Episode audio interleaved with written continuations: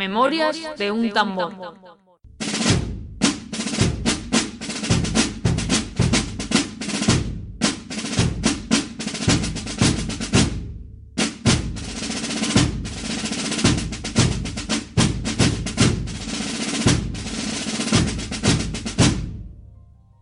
Bueno, pues comenzamos, como siempre, con nuestra introducción histórica. Hay que decir que el terremoto de Lima es en el 1746 y el terremoto de Lisboa en 1759. los dos hechos ocurren bajo el reinado de Fernando VI y como tal vamos a hacer una pequeña introducción a cómo eran estos años. Mm, Fernando VI reinó durante, durante 13 años, de 1746 a 1759. Entonces, bueno, pues simplemente dar una pincelada sobre esta época pues para conocer un poquito cómo estaba España en aquella época. Hay que decir que el reinado de Fernando VI es un reinado que pasa muy desapercibido entre los dos largos reinados de su padre, Felipe V, y el de su hermanastro, Carlos III. Reina su hermanastro, ¿por qué? Porque Felipe V, su padre, que el padre de Fernando VI, tuvo dos matrimonios. Uno con María Luisa de Saboya, del que nació Fernando VI, y el segundo matrimonio con Isabel de Farnesio, del que nació Carlos III. Es decir, Carlos III, el sucesor de Fernando VI, era su hermanastro. Siempre se ha tachado de, bueno, de mediocre el reinado de este rey, un rey parecía que se le ha, llamado, bueno, pues un débil, eh, eh, hipocondríaco, es decir, una persona poco capaz, muy dominado por su esposa, por Bárbara de Braganza, y bueno, ha sido un poquito, ha pasado desapercibido cuando, bueno, antes de la llegada de su más glorioso eh, sucesor, que era su hermanastro Carlos III. Bueno, esta es una visión que hoy, mm, bueno, pues está revisando de alguna forma y se han dejado un poco de ver las cosas así en cuanto a la bueno, la capacidad o la personalidad de Fernando VI. Fernando VI, que empezó a reinar con 33 años, bueno, pues parece ser que no fue un rey tan despreocupado por, por el gobierno. Eh, a última hora sí, cuando, bueno, cuando se fue recluido en el castillo de Villavicencio de Odón, es cierto que anduvo un poco también a rebufo de las, de las un eh, poco de la personalidad de su mujer, de Bárbara de Braganza, pero para nada fue una persona despreocupada ni una persona pasiva. Lo que ocurre es que, bueno, estaba entre dos mm, reyes muy potentes, como eran Felipe V y Carlos III, y evidentemente, pues estos dos personajes le han hecho mucha sombra. Eh, obviamente no se pueden comparar eh, los, digo, Fernando VI con, su hermanastro con su padre. Pero aún así, digo, que es un rey que pudo bajar un poco el nivel, ciertamente su reinado no, es, no fue tan nefasto ni fue un rey tan, tan, eh, digo, tan inactivo como nos han llegado a contar. Se rodeó de hombres nuevos, de ministros muy competentes. Eh, bueno, está el, los dos ministros por excelencia de Fernando VI fueron el José Carvajal y el Marqués de la Ensenada, que aunque eran personas bueno, que chocaban un poco en, cuanto a sus caracteres, bueno, pues eh, realmente se entendieron para llevar a España un poco, devolver a España un poco a, la, esa élite europea, de que era lo que se estaba intentando. Tanto estos ministros eh, lo intentaron como científicos muy famosos de la época, por ejemplo Jorge Juan o Antonio de Estos dos personajes, ya digo, José Carvajal y el Marqués de la Ensenada, bueno, pues subieron dirigir al rey por el camino que era el correcto para ellos, y el rey, bueno, se ofreció un poco a ser este el instrumento de las reformas que estos eh, personajes le iban un poco reclamando. Repito, estamos en el siglo XVIII, siglo de la luz, hemos hablado en muchos audios anteriores sobre lo que es la ilustración, etcétera. Entonces no vamos a repetir aquí ya más conceptos. Este tema lo hemos dado en todo el siglo XVIII, lo hemos hablado muchas veces.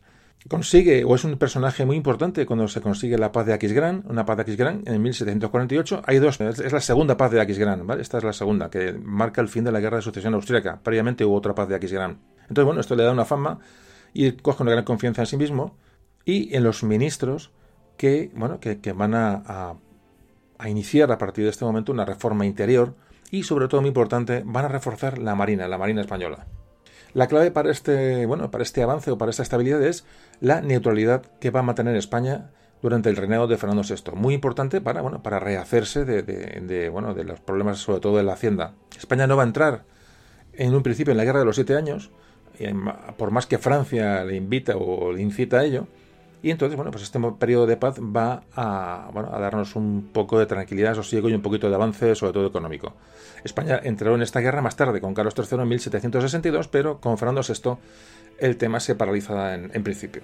Las consecuencias de esta neutralidad es, bueno, son, como antes decía, son consecuencias económicas, eh, crecen las arcas del Estado, que antes estaban prácticamente dedicadas a, pagar las guerras, y pudieron dedicarse estos dineros, bueno, pues a, otros, otras utilidades públicas. Por ejemplo, hubo una gran repoblación forestal, se construyeron canales de riego, se arreglaron caminos, carreteras, puertos, eh, se, bueno, se crearon o se, reformaron las fábricas de, Guadalajara, San Fernando, la fábrica de Berihuega, la fábrica de paños, Ezcaray, Talavera, es decir, eh, eh, hubo un impulso económico, se luchó contra la despoblación que había en, España, se reordenó el comercio, se mejoró el urbanismo en las ciudades, es decir, que hubo unas eh, medidas que se pudieron hacer, digo, porque en la hacienda había dinero para ello. Bueno, se hace una investigación del país, de cómo es la, población española, se, hace el catastro, el famoso catastro de, Ensenada, que luego se pudo utilizar para una pequeña reforma fiscal. Como te decía, el, mejor ejemplo de avance de planificación del Estado sería la Marina. La Marina que iba a actuar como una locomotora económica de España en aquel momento. Se dice que el Marqués de la Ensenada bueno, proporcionó a la Marina Española 43 navíos de línea nuevos y 11 fragatas, con la que España pues, volvió a contar en el, bueno, en el panorama internacional como potencia naval. Tenía todos los recelos, evidentemente, de, Inglaterra, pero aquello se consiguió y en, la, y en la época de Carlos III, bueno, pues esta, armada mucho más potente pues pudo competir en, bueno, ya, hablaremos de guerras posteriores, o ya hemos hablado de ellas en, programas anteriores. Otro hecho importante de la política de Fernando VI, eh, Fernando VI es la famosa, el famoso concordato de 1753, con el que recibía el patronato universal de, del Papa y se abonían las contribuciones a Roma, es decir, lo que se conoció como regalismo, es decir, el, rey asumía em, potestades que antes eran del Papa. Esto también hemos hablado, creo, en algún audio, me suena mucho haber hablado del regalismo ya. En, esta España de Fernando VI, bueno, también se, da acceso a los a las puestos directivos del país, ya no solamente a nobles, sino bueno, a plebeyos. Es decir, se empieza a cuajar una nueva idea de España eh, que es, ya digo que, repito, estamos en el siglo XVIII, ilustración, siglo de las luces, que, mm, bueno, cada vez se va a hablar más de España como una nación, se va a hablar del término España, nociones que aún son nuevas en esta época, porque, bueno, aquí se hablaba de patria, se hablaba de rey, pero estos conceptos empiezan a aparecer ya digo, como y luego, bueno, desembocarán, como todos sabéis, y hablamos de la Constitución de Cádiz de 1812. Y nada, y poco más. Eh, hay en Madrid un monumento que es muy poco visitado por los turistas eh, al uso, que es el monasterio de las Salesas, que es la que conoció también como la parroquia de Santa Bárbara, que fue, bueno, fue construido por los reyes Fernando VI y, Bárbara de Braganza, y ahí está su panteón. Ya una vez hemos comentado que en el, panteón de reyes del Escorial eh, faltan Felipe V, que está en la granja, y falta Fernando VI, que está en el, en el monasterio de las Salesas. Bueno, poco más. En la introducción ya digo breve porque vamos a meternos ya en materia. Y nada, bueno, volver a comentar que los dos terremotos, estas dos catástrofes naturales, se producen eh, durante este corto reinado de Fernando VI, por casualidad, y es de lo que vamos a hablar hoy. Venga, pues ya comenzamos a hablar del terremoto de Lisboa en primer lugar.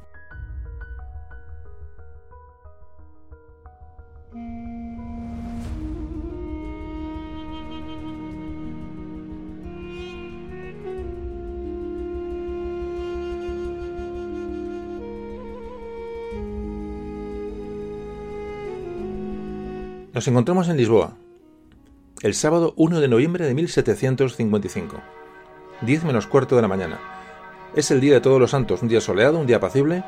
Suenan las campanas, la gente va, va a misa, le digo el día de, recordar a sus, a sus fallecidos, a sus seres queridos, pero toda esta gente que va a misa desconoce que en apenas 5 minutos van a vivir el mayor terremoto registrado en Europa de todos los tiempos, la mayor catástrofe natural documentada en la península ibérica. La población acude a las iglesias y conventos de la capital portuguesa, bueno, para celebrar un día tan significado religiosamente. Muchos están dentro de los templos, otros se dirigen a ellos, es decir, es un día festivo en Lisboa. Y es a las 10 menos 10 de la mañana cuando de repente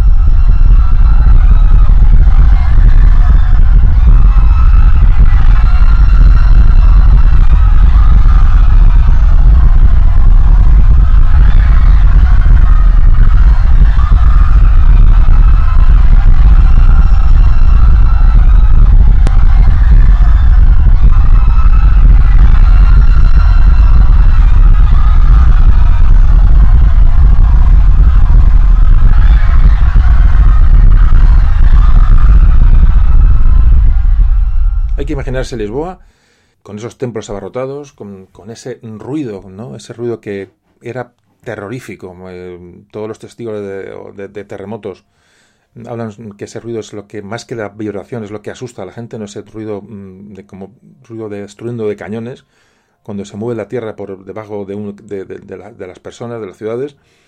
Un terremoto, una vibración que duró entre 7 y 8 minutos, que es muchísimo tiempo Por los daños de los que ahora hablaremos, bueno, eh, se estima que este terremoto eh, tuvo una magnitud entre 8,5 y 9 grados a la escala de Richter. Fijaos que se produjeron daños hasta en Barcelona. lo que estamos hablando es un movimiento sísmico terrible. Pero bueno, mm, el problema vino después, cuando se produce un, gran incendio en Lisboa, eh, por las cocinas de carbón, se habla de que bueno, las velas de las iglesias, las velas que la gente tenía aquel día por sus difuntos, es decir, mm, se produce un grandioso incendio en, Lisboa y esto no era lo peor, porque lo peor vendría una hora después de, este movimiento, que duró, digo, entre 8 o 9 minutos.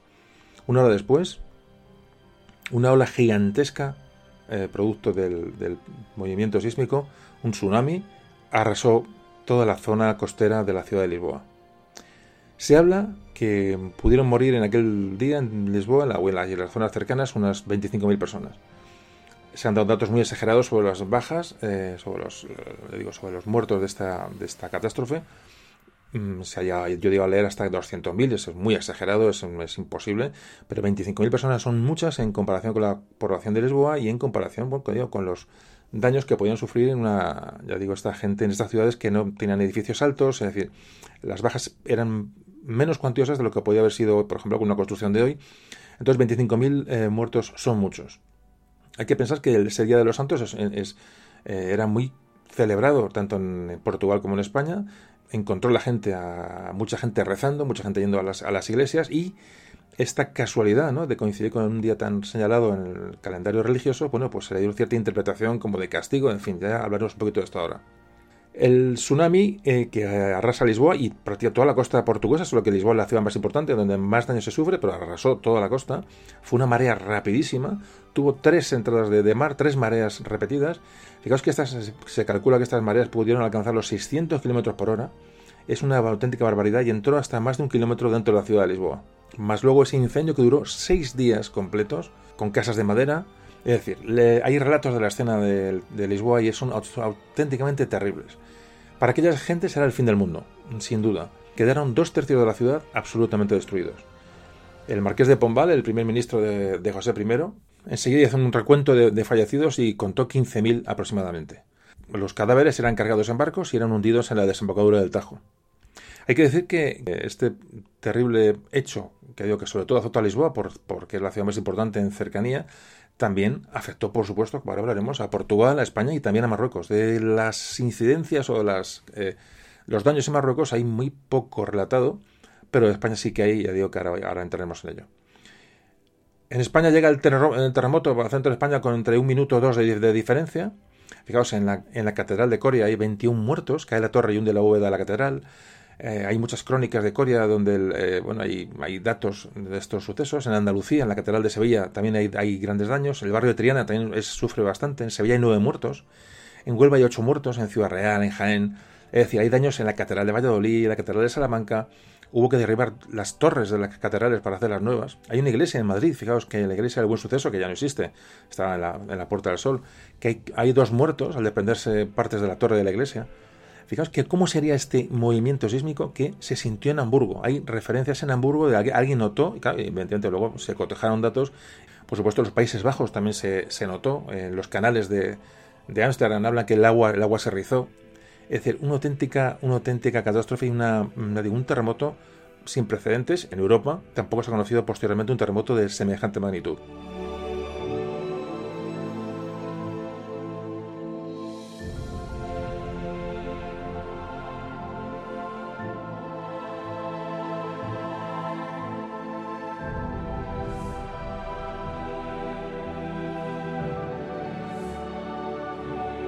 Pero una vez que el tsunami eh, bueno, eh, choca contra la, fachada atlántica portuguesa, va hacia el Golfo de Cádiz, la onda continúa avanzando y va a llegar a Cádiz. Cádiz, que no había tenido muertos por el terremoto, evidentemente también se sintió. Y bueno, la gente estaba asustada, digo, repito, día 1 de noviembre, día de todos los santos, y la gente en Cádiz, bueno, estaba asustada, ya digo, por se había echado a la calle, pero no había unos grandes daños, no había habido muertos, pero en Cádiz la gente no sabía lo que le esperaba. Cuando todos los gaditanos creen que ya ha pasado todo, sobre las 11 y 10, como una hora y diez minutos después del temblor original, bueno, pues los vigías de la ciudad de Cádiz, eh, los soldados, la gente que estaba vigilando las, las murallas, ven como el mar de repente, hay una marea que se retira, es decir, el mar se retira de la costa gaditana, de hecho, hablan que se quedan los peces eh, vivos al, aire y ven como enseguida, en unos minutos, se acerca una pared de agua, que es en una ola que estaba más o menos medida por aquella gente en unos 20 metros de altura. Claro, el pánico de esta gente al ver aquello, no había visto nada nunca parecido, abandonan los puestos los centinelas y la ola llega contra la ciudad de Cádiz.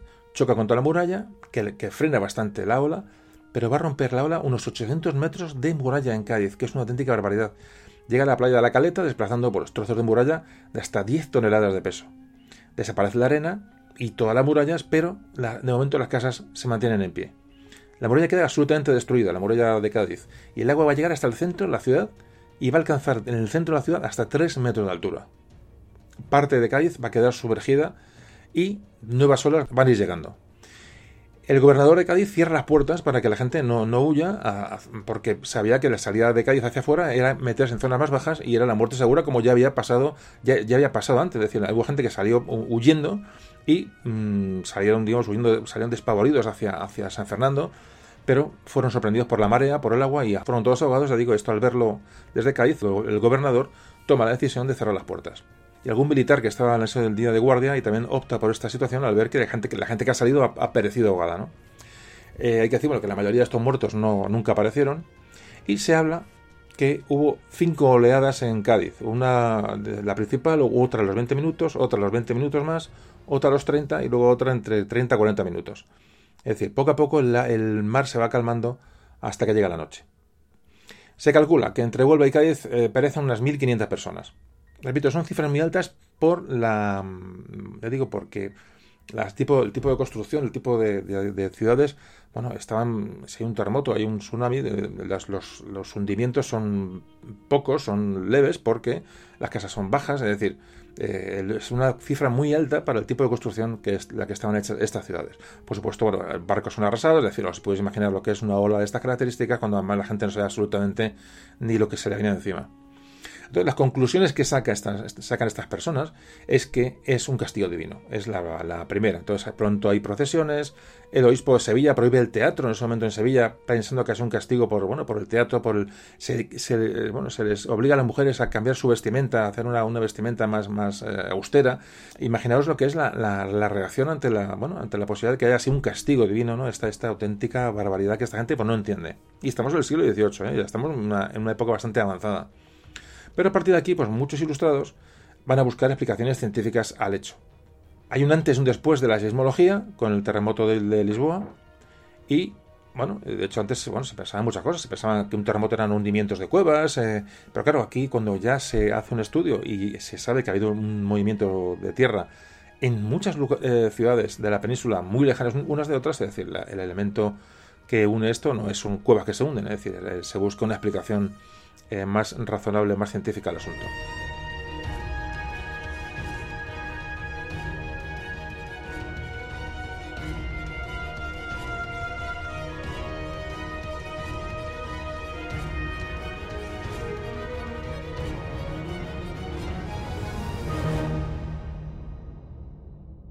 Bueno, os recuerdo que tenemos un invitado que enseguida vamos a presentaros, ¿vale? Para que lo tengamos en cuenta. Bueno, voy a leer dos cartas, a modo de ejemplo, que dan testimonio de lo ocurrido en Cádiz.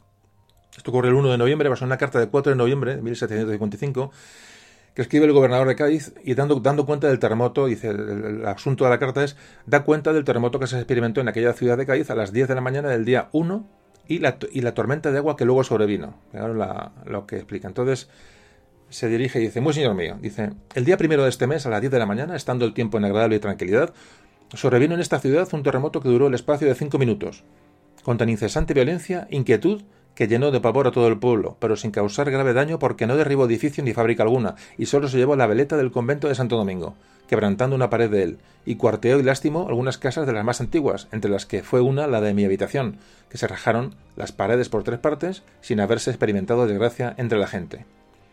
Cuando empezaba ésta a respirar y convalecer del susto pasado, fue asaltado de mayor consternación, porque a la hora de haber sucedido el terremoto, se advirtió que, con acelerado impulso, ascendieron las aguas del mar por todas partes, derribando por la de la caleta gran parte de los parapetos de su muralla de piedra, que arrojó en desmedida pedazos a cuarenta barras de distancia, inundando el barrio de la Viña, que está al frente de la expresada muralla, y por las puertas de Sevilla y del mar entró este, con tanta rapidez, que por la primera llegó a bañar las casas de su parte y por la segunda hasta la playa real, habiendo maltratado muchas embarcaciones menores de las que se hallaban en la bahía y hecho otros daños en el muelle, siendo mucho mayor el que acaeció en el frente de tierra de, esta plaza, que habiéndose juntado los dos mares de las playas que, que llaman Santa María y Puntales al norte y sur, arruinó muchas casillas de aquel sitio quedando sumergida alguna gente.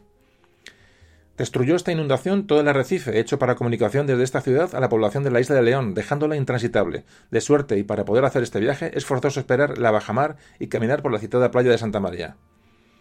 Luego que supe el primer movimiento de las aguas, acudí a la parte en que amenazaba el mayor riesgo. Destiné mis subalternos militares y políticos a las demás, distribuyendo a la tropa entre los en los parajes necesarios para aplacar el lamento inconsolable del vecindario que, como le encontró el fracaso, andaba desatento por las calles y plazas, abandonando las casas, repartir las patrullas en los sitios más convenientes para evitar los robos y toda alteración del pueblo, doblar las guardias y tan oportunamente la de la cárcel real, donde se halla un gran número de presos que, quitándose las prisiones, intentaban escalarla para librar las vidas cambié una partida en la cárcel obispal, que está dentro del palacio, porque tuve aviso de que los reos, para conseguir su soltura, querían ponerle fuego, y finalmente, entre otras muchas providencias que di, conforme lo pedía la urgencia, mandé, mandé que a nadie dejasen salir por las puertas, señaladamente por la de tierra, previendo que desordenadamente correrían a ella por librar las vidas y encontrarían la muerte, como sucedió a don Juan Masón y a don Juan Racine, comerciantes franceses que habiendo marchado inmediatamente después del terremoto para la isla de León, perecieron en el camino del arrecife, de suerte que con esta importante disposición se atajó que acaeciese la misma fatalidad a innumerables personas de todos los estados que solicitaban hacer fuga de la ciudad por aquella parte. Como veis, lo que antes comentábamos, el gobernador lo que hace es cerrar las puertas porque ha visto que la gente que ha salido después del terremoto, la gente con pánico sale de la ciudad corriendo y, son, eh, bueno, son alcanzados por, la ola que llega una, una hora después. Entonces digo, el gobernador cierra las puertas. Bueno, y sigo leyendo esta carta. No es posible explicar los clamores, los llantos y deprecaciones que en las tres horas que duró el, desusado movimiento y amago del mar se oían en el pueblo, pero fue Dios servido que, pasado este tiempo, se sosegasen algo las aguas, con cuyo motivo se, fue aquietando algo, se fueron aquietando algo los ánimos, aunque con el recelo de que a la creciente, que fue a medianoche, repitiera aún con más fuerza el golpe. Pero por si ocurriese, procuré hacer todas las prevenciones posibles, pasándola yo y mis subalternos en vela, y aún se continuará el cuidado. Las personas que hasta ahora se ha descubierto haber perecido ahogadas son 34, aunque es regular parezcan más de las que habitaban en la frente de tierra de esta plaza. En consecuencia de este tan inesperado y raro acontecimiento, ha dispuesto el obispo, de acuerdo con los cabildos eclesiásticos y secular, un ayuno para mañana y que por la tarde se haga procesión general en que salgan las principales más auténticas reliquias que se veneran en esta iglesia y que al día siguiente se cante una misa solemne y el Te Deum, en nacimiento de gracias de haber la piedad divina libertado a esta ciudad de las contingencias del terremoto y del inminente peligro de sumersión de que ha estado amenazada. La verdad que eh, es un testimonio impresionante.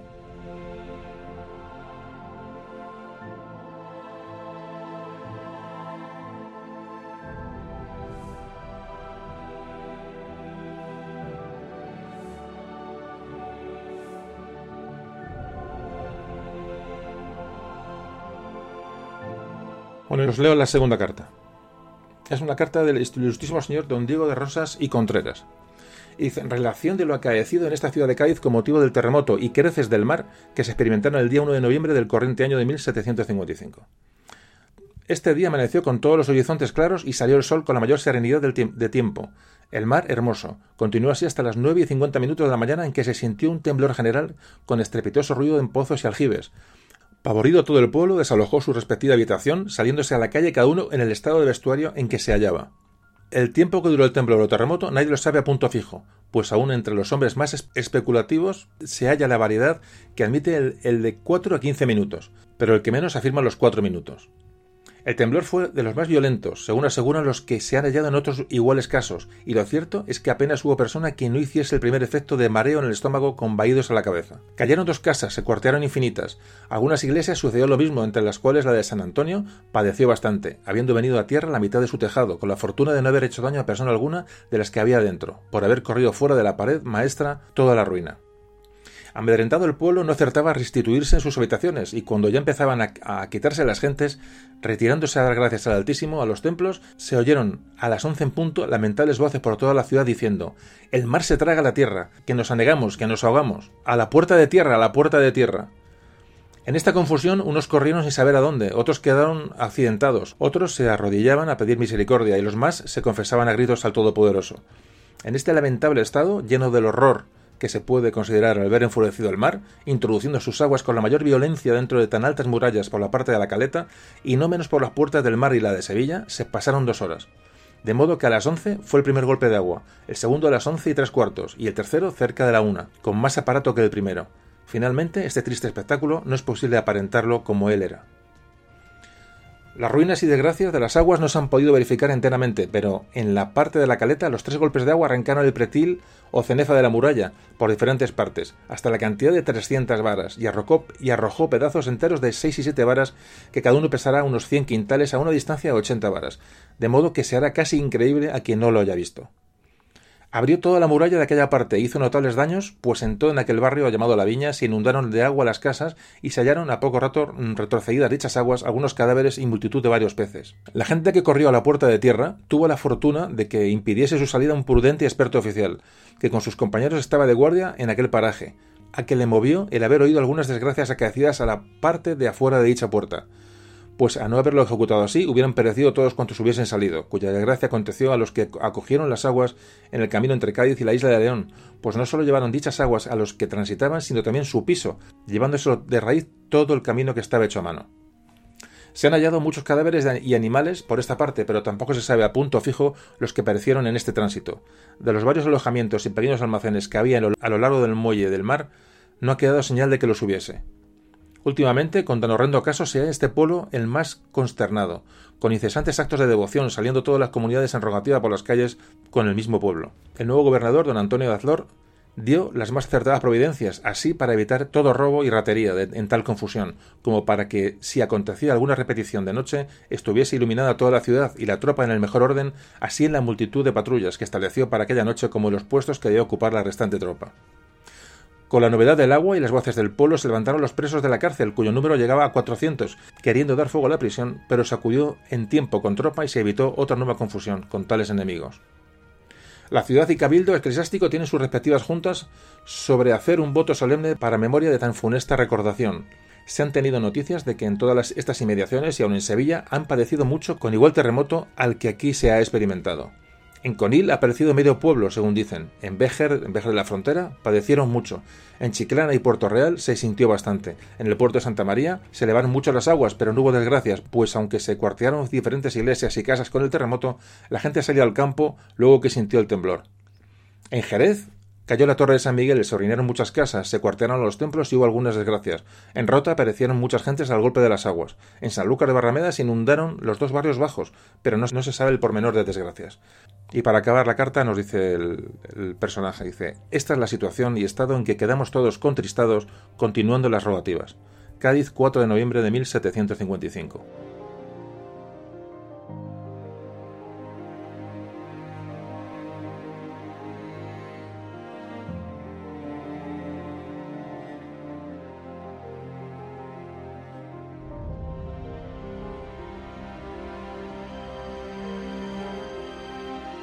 Bueno, es, es y sobre todo relatado pues, con gente del siglo XVIII y gente con, con, la visión que tenían del mundo en aquel momento, ¿no? El, bueno, había un personaje eh, allí en Cádiz en este momento, que era Luis Godin. Luis Godin es un astrónomo y matemático francés que era académico de las ciencias en París y se convirtió en director de la Academia Naval de Cádiz, que hoy es el, Real Instituto y Observatorio de la Armada de San Fernando.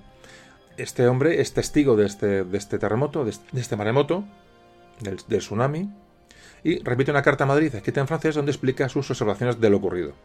Él dice que la mañana del 1 de noviembre era, una mañana clara y tranquila, que hay un viento moderado del noroeste, eh, que de momento se paró, y después se, disiparon una serie de nubes, es decir, buscar explicaciones o relacionar el terremoto y, la, famosa ola con algún hecho previo, ¿no? que luego pudieran relacionarlo con, alguna causa. ¿no? Él, pero él dice que no encontró nada extraño, que la atmósfera estaba, textualmente dice que estaba en agradable equilibrio. Bueno, este Godín indica en este informe que no hubo ninguna señal previa a, la catástrofe. Decía, ahí se buscaba señales previas para, bueno, pues si otra vez ocurría esa señal, pues la gente ponerla en, alerta, ¿no? Pero él no encontró ninguna relación, ¿no? Ninguna señal, digo, ninguna señal previa eh, que le sirviera de referencia para, digo, para avisar en un futuro de una catástrofe similar. Decía que hay una, en esa zona una absoluta normalidad meteorológica. Bueno, pensadores muy importantes del siglo XVIII establecieron ya un debate sobre el significado del terremoto, eh, eh, bueno, en cuanto a lo divino, lo, terrenal, es decir, les buscaban un sentido a esa catástrofe que haya sucedido, como Rousseau, Voltaire, nuestros famosos filósofos de la época, bueno, se intercambian cartas eh, hablando de, esta, de, este desastre y buscando una explicación filosófica, ¿no? relacionándolo con algo. Fijaos la, ya digo, es el siglo XVIII, es decir, fue antes de ayer, fijaos lo que es, lo que es el desconocimiento ¿no? de la naturaleza y de, los hechos, de los hechos de, de la Tierra. ¿no? Bueno, pues el informe que da el francés, este Luis Godin, va a proporcionar un poco y empezar a, estudiar los, terremotos, los seísmos. Él mide los cinco primeros, eh, las olas que llegan a, Cádiz, él mide los temblores, los, data con diferencia de tiempo, empieza a tomar notas de qué está, qué está ocurriendo primer temblor es a tal hora, el segundo a tal hora, la, primera ola llega a tal hora, la segunda a tal hora, la tercera la cuarta, etcétera. Decir, empieza a registrar datos sobre lo que está ocurriendo. Es el primer documento que hay de maremotos en la historia como información científica. Esto se toma en Cádiz. Lo que pasa es que este Godín mm, estuvo al servicio de España en Perú y allí en Perú sufrió y vivió el maremoto de Lima y el maremoto del Callao, que ahora hablaremos enseguida, porque eso mm, hecho que se produce unos poquitos años antes, en el año 46, esto es en el 55, nueve años antes, que no es nada, evidentemente, y un hecho que le marcó, y además, y claro, para luego cuando vive otra situación similar, pues empezar a analizarla de una forma científica, y decir, ya digo, este Godín fue testigo y fue víctima también del, del terremoto de Lima que os cuento enseguida.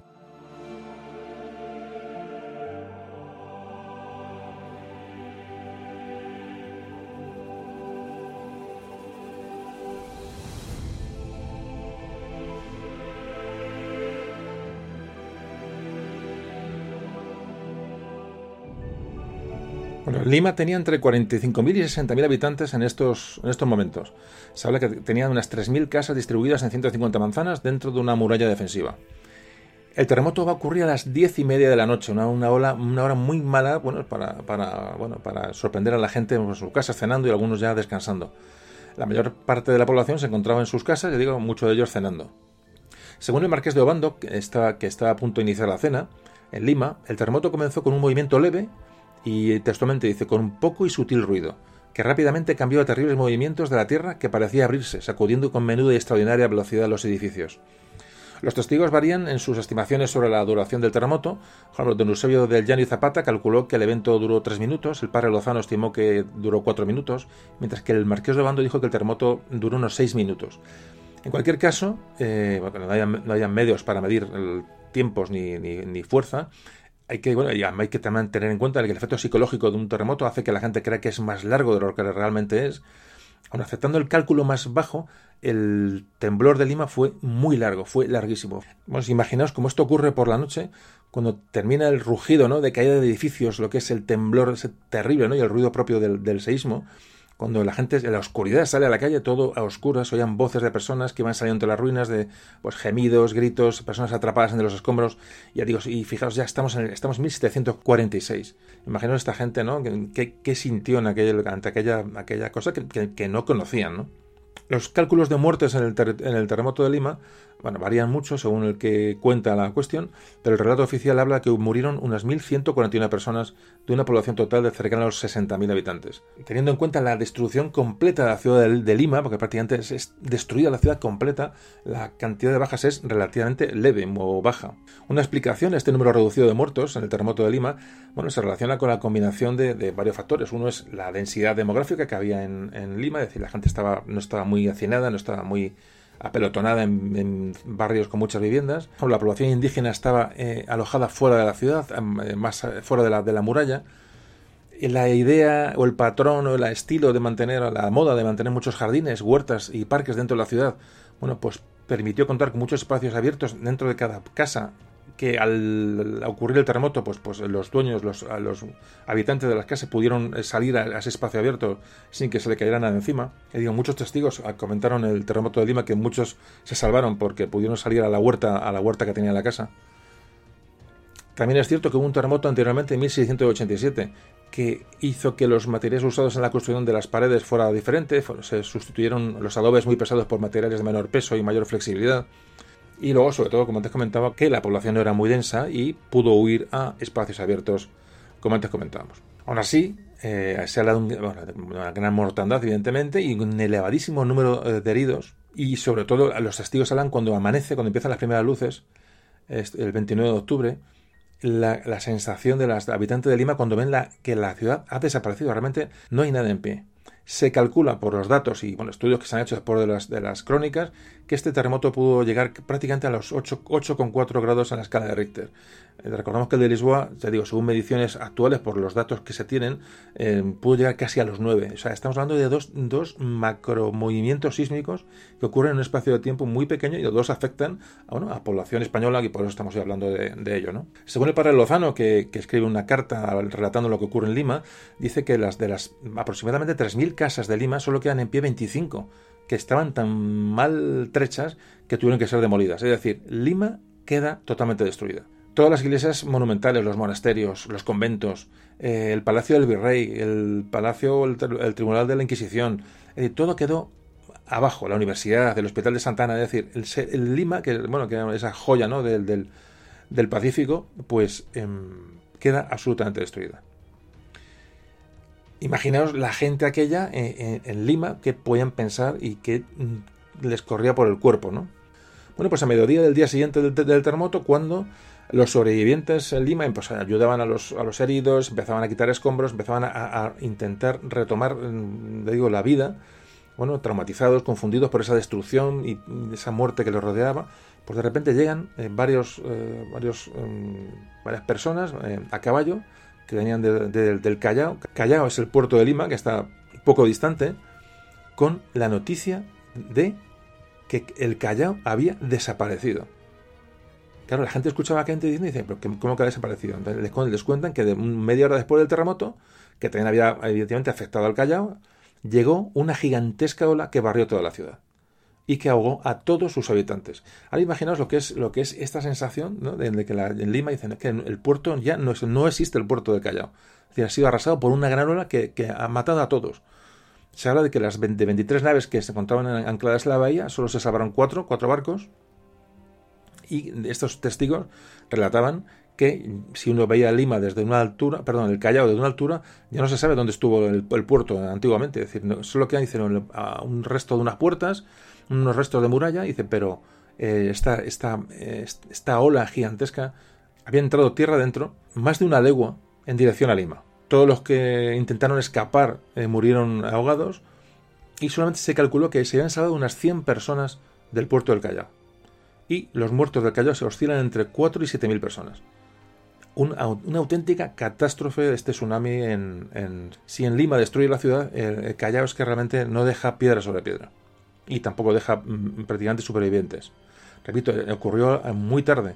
Fijaos que si el terremoto de Lima ocurre a las diez y media y la, y la ola llega media hora después, es decir, cuando llega la ola al Callao son las 11. Es decir, eh, hay oscuridad. El terremoto a, las 11 de la noche, un tsunami, una entrada de agua de estas tan salvajes, es que realmente no, deja posibilidad de, vivir prácticamente a nadie, salvo que esté en un lugar alto y, bueno, y, pueda por casualidad salvar su vida. ¿no? Y realmente es terrorífico pensar, yo digo, sobre todo en aquella época, y cómo esta gente lo relata.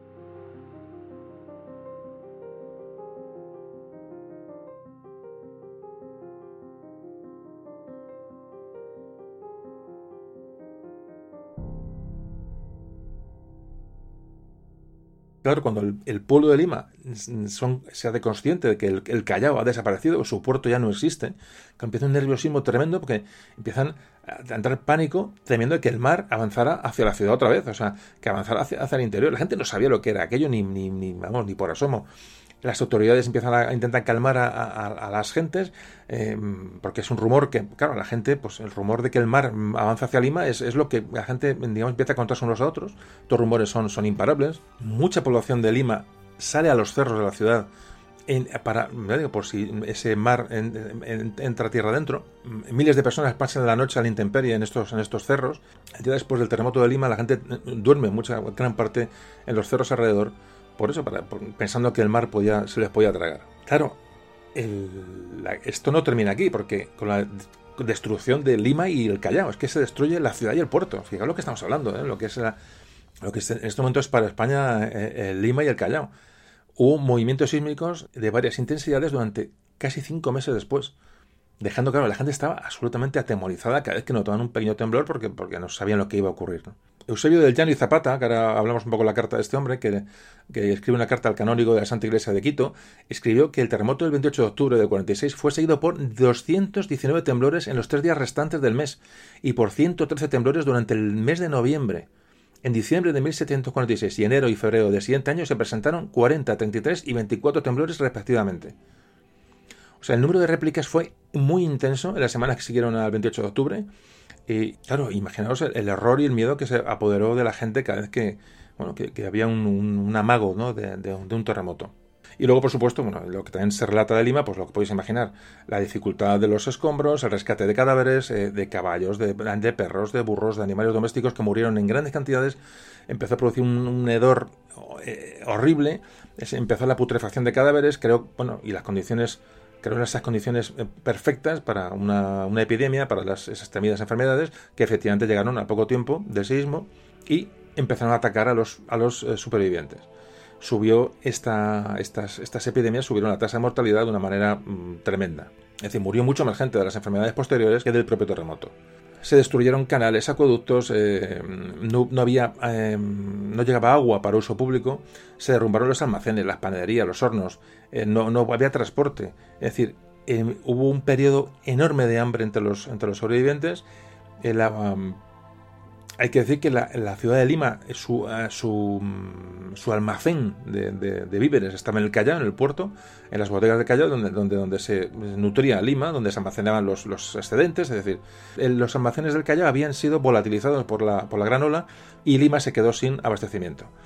Por supuesto, luego llegó el, saqueo, hubo que, en fin, me imagino que es lo que es una catástrofe de estas características en estos años y en una ciudad como Lima narran estos testigos de la, del terremoto en Lima y el tsunami del Callao que, los heridos, el hambre, eh, las enfermedades, la miseria, eh, luego los robos, el miedo de la gente ante los temblores que luego se produjeron, mm, dicen textualmente, dice, no era, dice, no era vida la que se vivía en Lima, sino una muerte lenta. Bueno, y para finalizar, y ya vamos a pasar con nuestro invitado de hoy, que nos está esperando para contarnos muchas cosas interesantes. En ese lo presento. Voy a leer la carta famosa que escribe el padre Pedro Lozano de la Compañía de Jesús al padre Bruno Morales de la misma, de la compañía, donde cuenta los hechos ocurridos en Lima. Introduzco estas cartas porque son los testimonios, de, es como si nos lo contara alguien de la época. tenemos la suerte de tener estas cartas y bueno, y poner, ponerle voz a, a estas, a esta estos textos de, bueno, de hombres que vivieron aquellas, aquellas tragedias. Entonces nos dice, el 28 de octubre de 1746, como a las diez y media de la noche, se sintió en Lima un temblor de, tierra tan violento que en menos de tres o cuatro minutos de duración arruinó enteramente la ciudad. Fue tan repentino el mal que nadie tuvo tiempo de ponerse al seguro, y fue tan universal el estrago que nadie pudo evitar el peligro con la huida.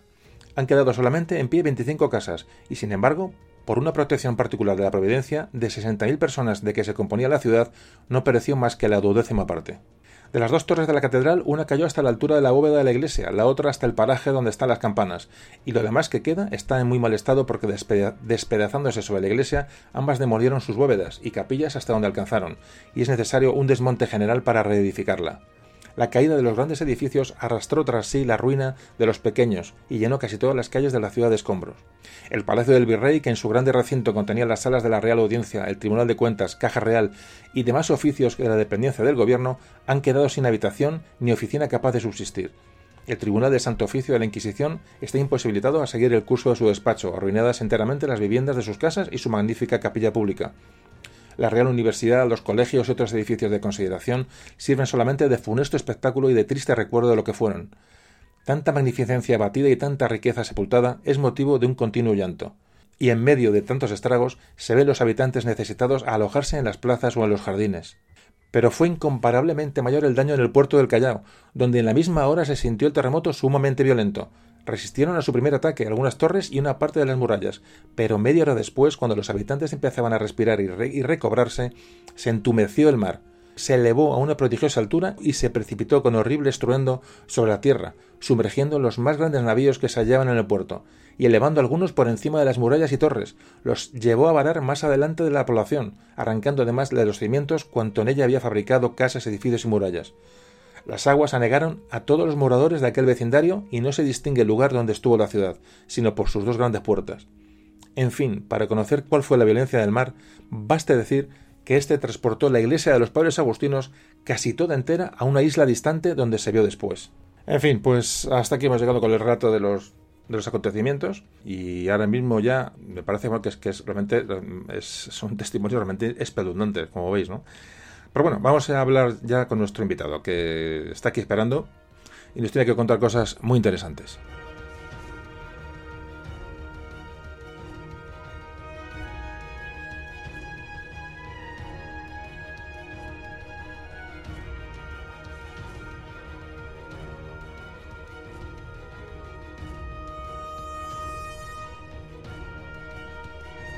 Bueno, como antes os comentaba, vamos a presentar a nuestro invitado de hoy. Eh, nuestro invitado que es David Leandro. David Leandro, que es también conocido por David Nagan en Histocast. Histocast es el famoso podcast de, historia universal que tantas veces os he comentado y de que, bueno, de que surgió toda esta historia del tambor.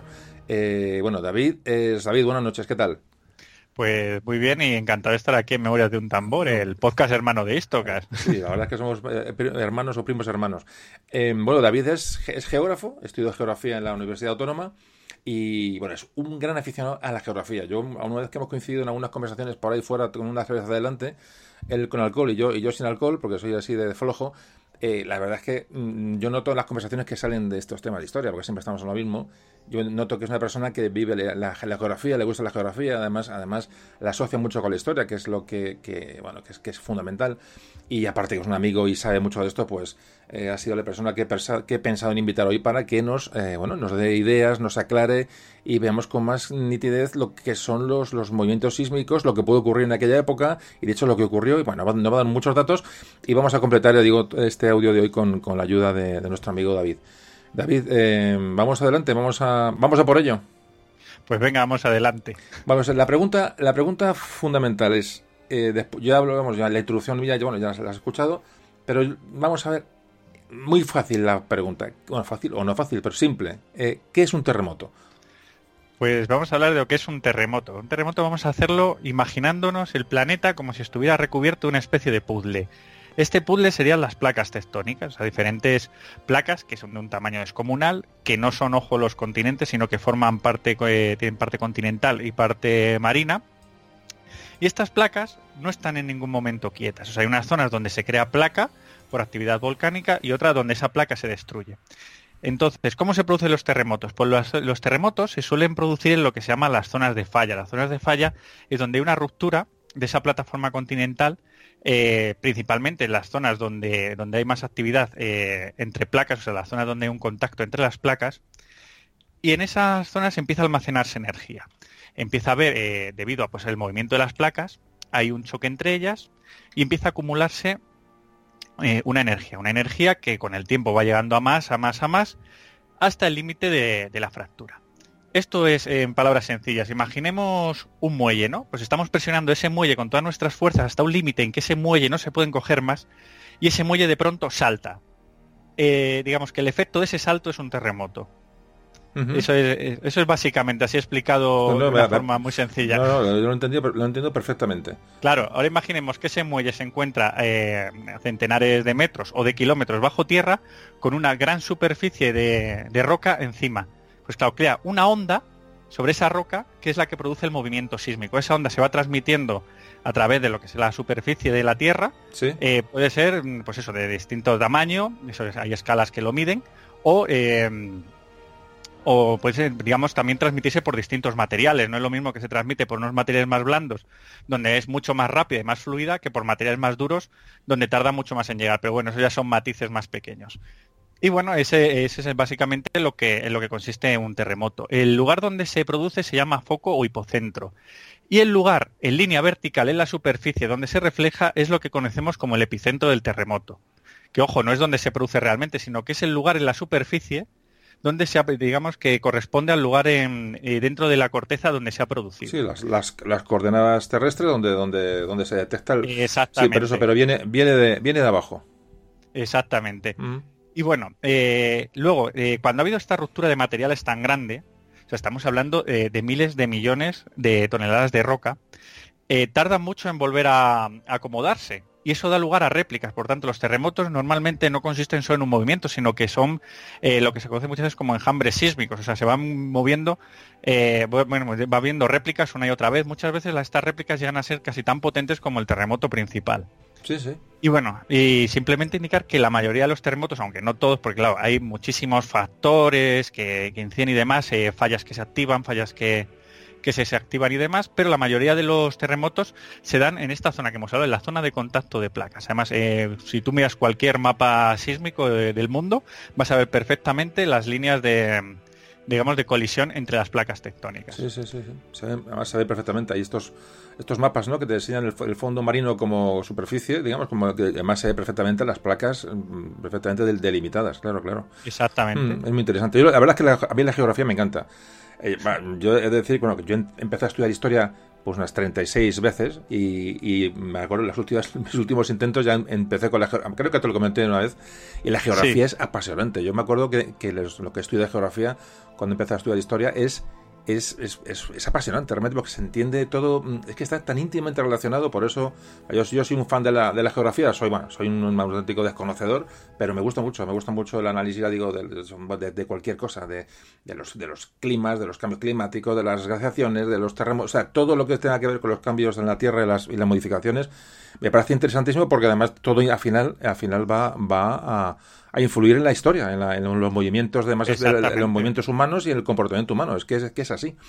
Bueno. Sí, sí, o sea, eso se llama determinismo geográfico. Yo muchas veces eh, pienso, digo, realmente la, la, geografía es la que, la que tú comentas, es la que incide principalmente en muchos de estos movimientos humanos y en muchos momentos de la historia. ¿Por qué Colón llega al Caribe? Pues porque coge los vientos alíseos. ¿Por qué los vientos alíseos se mueven así? Pues por la dinámica de, Coriolis, que es una dinámica que hay en, el, en, la Tierra que hace que esos vientos vayan hacia ese lugar del Caribe. Cuando si tú tiras una línea recta eh, directamente desde la península, llegarías a América del Norte. ¿Por qué, ¿Por qué, España coloniza América del Sur? Pues está todo relacionado con esa corriente que ya se conocía desde Canarias. Claro, es que efectivamente o sea, sí, son es, cosas... No, no, es mucho. Y uno lo ve y dice, bueno, ¿por qué Colón? Exactamente, cuando, cuando sale no tira hacia el oeste recto, ¿no? Va, va hacia el sur y llega, y llega al Caribe. Si no hubiéramos llegado Porque... a, a, Norteamérica. Sí, sí, no, Exactamente. efectivamente. Y esas son las corrientes. Eh, tantas cosas tienen, te buscan las aplicaciones en, en, la geografía que es, que es una maravilla. Entonces, David, eh, bueno, eh, ¿qué es lo que hace a la península ibérica? Eh, bueno, hablamos del terremoto de Lisboa, que es el tema de hoy pero es una zona especialmente bueno eh, propensa a movimientos sísmicos no es la zona más peligrosa del mundo pero de luego actividad tiene ¿por qué, por qué la península tiene esta, esta propensión a la, a la actividad?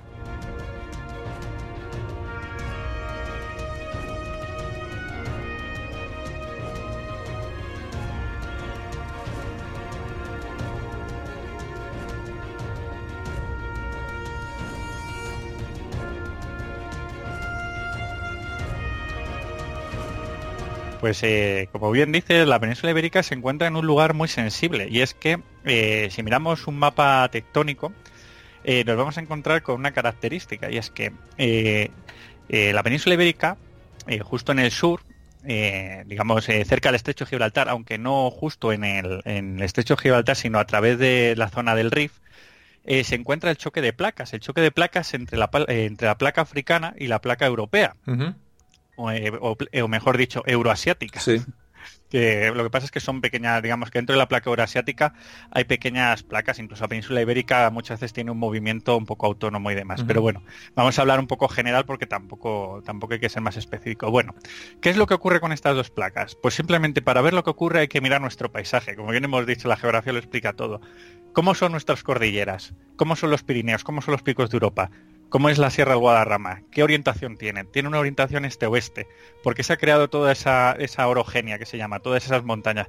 Porque ha habido un empuje de la placa africana hacia la placa europea, uh -huh. que la está comprimiendo. Y crea toda esa orogenia, todas esas montañas se crean desde ese, desde ese, desde ese empuje, ¿no? Eh, de hecho, eh, hay que ver cuáles son las montañas más altas de la península ibérica. El, el sistema bético, Sí. que es uno de los que se encuentra más al sur, donde recibe ese mayor impacto. Además, es una de las zonas más sísmicas de, de, España, en, la provincia de Granada. o sea que la, placa, africana presiona contra la, placa europea y lo que hace es, digamos, eh, como, si la arrugara, ¿no? Esa presión hace, que se arrugue y, surgen las cordilleras, ¿no?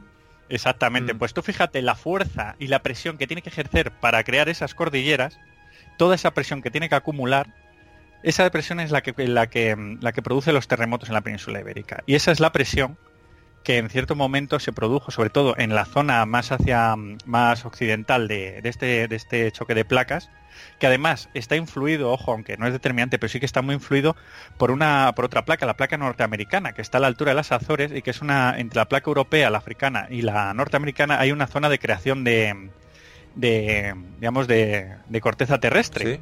Sea, que hay, un empuje hacia Europa. O sea, que estamos ahí con dos empujes. Uno, digamos, que viene desde el oeste, exacto, y otro desde el sur. para que vemos, y eso, claro, la península ibérica ahí está muy influenciada por todos esos movimientos. Pero bueno, eh, principalmente la que más la afecta es la africana. Y esta es la que, la que produce los, terremotos en la península ibérica. Y si quieres hablamos un poco de, algunos de los principales, porque claro, conocemos el, terremoto de Lisboa, es uno de los más conocidos, sobre todo por su potencia, por ser uno de los eventos sísmicos más importantes de los que se tiene constancia en la historia. Pero ha habido eh, algunos terremotos, como por ejemplo en el siglo XIV, eh, terremotos en Ribagorza o en Tabernes. Estamos hablando ya en zonas del Mediterráneo o en zonas pirenaicas. Sí. O sea, también tenemos muchísimos terremotos en, lo que es Andalucía, que es las zonas con más peligro sísmico. Tenemos uno en 1504 en Carmona, donde eh, tenemos pues testimonios eh, sobre todo que afectó a la ciudad de Sevilla, con la, con la Giralda cimbreando pues eh, a punto de caer, pero bueno, y demás. y bueno, tenemos también el, que hemos dicho, el terremoto de 1755, pero después de esto también ha habido otros terremotos, terremotos en Granada, como en 1954 el de Durcal o el, el, del año 56 en Albolote. O sea, terremotos además ya eh, con escalas 7 eh, y 5 en, la escala de Richter. O sea que son, no son, digamos, de un Big One, que es lo que significaría un, gran terremoto, pero ya son terremotos muy importantes, terremotos que, vamos, que esas localidades las afectaron muchísimo, llegando a, vamos, que, gran, que gran parte de ellas quedó incluso destruida. Sí, sí. Y bueno, eh, el último así terremoto, gran evento de terremoto que hubo en la península fue en el año 69, también en el Cabo de San Vicente, muy cerca de donde se produjo el, terremoto de 1755, el epicentro exacto. Y se sintió en toda España en el año 69. Y, y fue la, la misma zona del de, del de Lisboa, ¿no? Bueno, claro, se conoce como terremoto de Lisboa porque fue la ciudad que más se, más afectó, evidentemente, la ciudad más poblada de la claro, y por eso se conoce, pero el terremoto se habla que, antes comentaba que, que, Marruecos también tuvo que hacer sus estragos, lo que pasa es que no hay grandes referencias. Estamos hablando de, eso, de, vivimos un poco ya de la, de la historia escrita, de que afortunadamente nos quedan las cartas que antes hemos leído y tal. Em, pues nada, entonces el, terremoto de Lisboa que estamos hablando se produce por ese efecto de empuje de la placa africana sobre, sobre Europa y se produce el epicentro en a unos kilómetros del Cabo San Vicente. Exactamente, no se tiene muy claro, ojo, claro, hay distintos investigadores pues indican distintas coordenadas y se ha llegado pues más o menos a, un acuerdo en que es una zona cercana al Cabo San Vicente, aproximadamente unos 500, 400 kilómetros de la ciudad de Cádiz, pues más o menos estamos, ojo, que esto es muy importante, estamos viendo de las fuentes de aquel momento, o sea, eh, la precisión viene indicada por las fuentes del siglo XVIII, que son las que son, y no son nada malas a todo esto, o sea, son porque tenemos prácticamente todo el efecto sísmico en España y Portugal. Sí. O sea, todo, todo se, hicieron encuestas que ahora hablaremos por, por los dos países eh, y, se, más o menos se pudo hacer lo que fue el primer mapa sísmico y el primer estudio serio de un evento sísmico con este terremoto. A raíz del, terremoto de Lisboa se empieza a estudiar la, sismología de una manera eh, rudimentaria, pero se empieza, ¿no? Exactamente, y además, eh, sobre todo desde un punto de vista científico. O sea, terremotos hemos visto que ha habido y, ha habido en, eh, en España, todos estos que hemos hablado ahora, y hubo en, distintos lugares del Mediterráneo. Estamos hablando que, en, el ámbito mediterráneo, en el ámbito europeo, en el ámbito de la civilización occidental, está en Italia, está en la zona de Turquía, está Grecia, donde hay una sismología también eh, enorme, o sea, donde hay eventos sismológicos cada dos por tres, además también muchos asociados a vulcanismo, además de, de a tectónica de placas. Y claro, eh, eran conocidos. se sabe lo que es, saben lo que es un movimiento sísmico. Pero claro, eh, aquí es la primera vez que se toma desde un punto de vista serio. Estamos hablando de la ilustración. Correcto. Hay gente muy importante involucrada que lo vive en primera persona y ya no es una cosa de, cuatro campesinos locos que se les han caído las casas, sino que hay un estudio serio. ¿Qué ha ocurrido? ¿Qué ha pasado? ¿Qué efectos tiene? ¿Se puede predecir? O sea, ya empiezan a hacerse esas preguntas. Claro, claro. La verdad es que sí, estamos en plena ilustración, que hemos hablado muchas veces en nuestros programas del siglo XVIII, y, y, el, ilustrado se hace, se hace preguntas, busca la lógica y busca lo, racional para explicar los, los, fenómenos naturales, por supuesto. Claro, una cosa, y, entonces, bueno, se supone que, eh, porque he leído en todos los lados que hay documentando el, audio, que se supone que este terremoto de Lisboa es probablemente el más potente eh, que, se ha registrado. O sea, no, no existe un ninguno, hablo por lo menos en la, en la zona, en la zona nuestra, la zona occidental, es uno de los, de los, terremotos que realmente se pueden, por los daños que, que, provocó y los estudios que se han, o interpretaciones que se han hecho después, es un terremoto que realmente marca un antes y un después. Es decir, un terremoto que luego ni hubo nada igual ni ha habido nada igual. Es un terremoto, o sea, de unas características, la verdad es que se sale un poco de la norma en la zona pero tampoco se puede especificar si es el mayor que ha habido. Eso sí, eso sí que se puede decir, es el mayor que se conoce en tiempo Eso es, que, del que hay registro, eso, eso lo que, exactamente. cuando hay registros, y registros muy buenos. O sea, hay registros de todo tipo y además muy buenos y muy bien hechos y donde se, donde digamos que prácticamente se puede estudiar y ver que, es un evento que tiene una, digamos que, que tiene una dimensión prácticamente europea. O sea, es totalmente, en toda la península de sentido. O sea, estamos hablando, según datos que he estado ahora recabando, eh, de, un, de que se siente en un radio de 1120 kilómetros. 1120 kilómetros. Sí, antes, comentaba que, hay datos que en, Hamburgo hay, hay, datos de que se, se siente, incluso en, los Países Bajos, en, los, hmm. canales en, los Países Bajos, se ve como el agua eh, se, se, riza y a, aquello la gente le extraña. Claro, luego eso se, se, registra y luego al, cotejar datos, por casualidad, evidentemente, eh, o que esta gente ilustrada ya empezó a investigar, a ver hasta dónde puede haber llegado los, los efectos, se dan cuenta que ha llegado hasta, hasta prácticamente Centro Europa. Es que es una auténtica barbaridad. Sí, sí, o sea, esos son eventos, son los que se llaman los, los eventos de carácter mundial. Así saliéndonos un poco de la norma, por ejemplo, cuando explota el, el Krakatoa en el siglo XIX, se, se, registran incluso mareas extrañas en puertos franceses. Sí. O sea, para ver cómo está muchas veces eh, interconectado lo que es el planeta. Y claro, eh, un evento de estas características en, en, el Atlántico afecta a toda la fachada europea. O sea, es que además que, se nota y ahí están los testimonios. Sí, sí. Y, y, bueno, eh, lo que lo que comentamos, este terremoto eh, fue lo que fue realmente el inicio de, la sismología moderna, tanto que una de las primeras eh, medidas que llevaron a cabo tanto, tanto la corte portuguesa como la corte de Fernando VI es investigarlo. Y es que se, se manda a todos los, los pueblos de, de Castilla una nota diciendo qué es lo que ha ocurrido con el terremoto. O sea, de hecho se hacen una serie de preguntas. Fíjate qué cuestionario se manda a los distintos, los distintos corregidores, a las distintas localidades. Un cuestionario que dice, ¿se sintió el terremoto? ¿A qué hora? ¿Qué tiempo duró? ¿Qué movimientos se observaron en los suelos, paredes, edificios, fuentes y ríos? ¿Qué ruinas o perjuicios se han ocasionado en las fábricas? ¿Han resultado muertes o heridas personas y animales?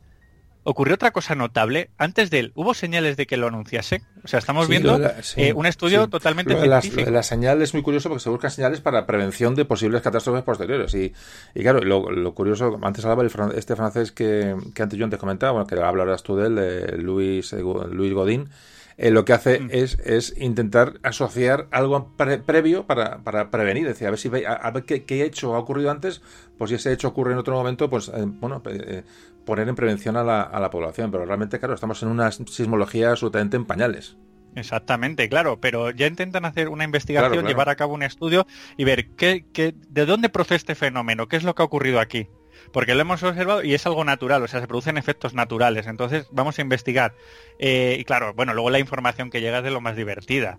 O sea, algunas localidades, después de hacer su, su peloteo al rey, pues empiezan a inventarse que todos los mm, las aguas se movieron, el agua de los pozos desapareció, surgieron nuevas fuentes.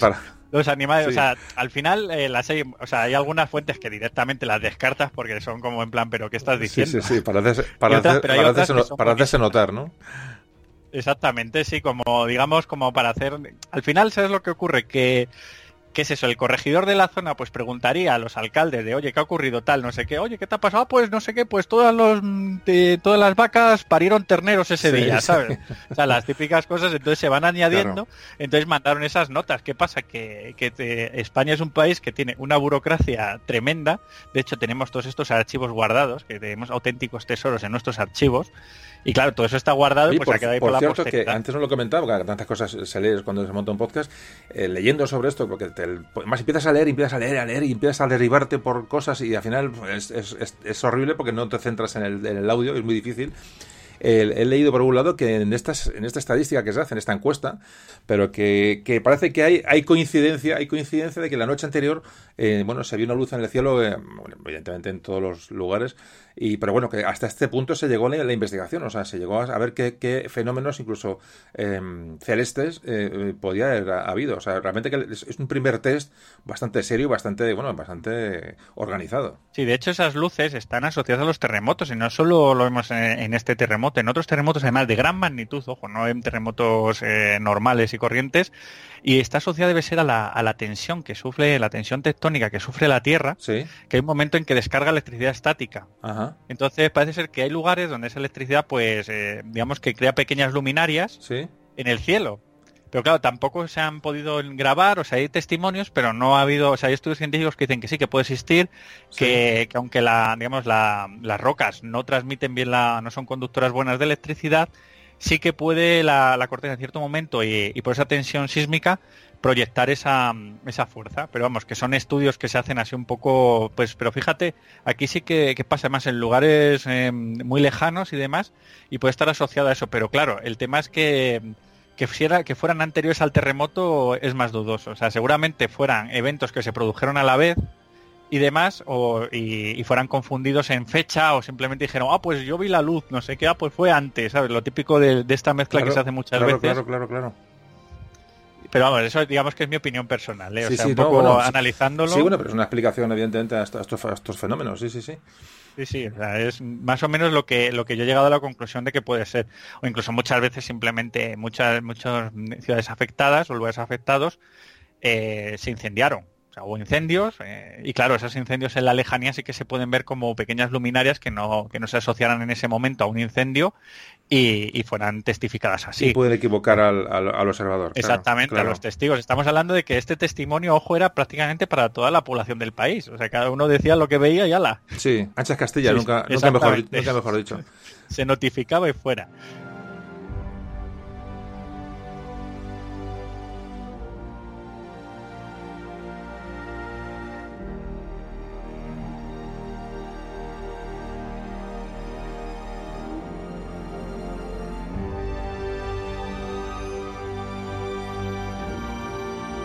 Y bueno, hablando un poco del terremoto, de las víctimas que hubo, eh, realmente en España no, hubo una gran cantidad de víctimas. Donde más hubo fue en la ciudad de Coria, pues sobre todo por la, caída de, la torre de la catedral. Además es que hay que indicar que el momento del terremoto no pudo ser más preciso y es que fue por la mañana el, día de difuntos, el, 1 de, noviembre. Claro, ¿qué es lo que ocurre?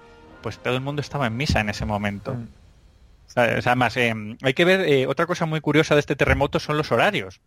Pues claro, cada lugar dice un horario distinto, da unas secuencias del terremoto distinto, pero en esta, en esta época se regían por el, por el sol. Los relojes eran de sol y obviamente no es la misma hora en, Gerona que en La Coruña. Claro. Entonces, claro, hay una diferencia sustancial.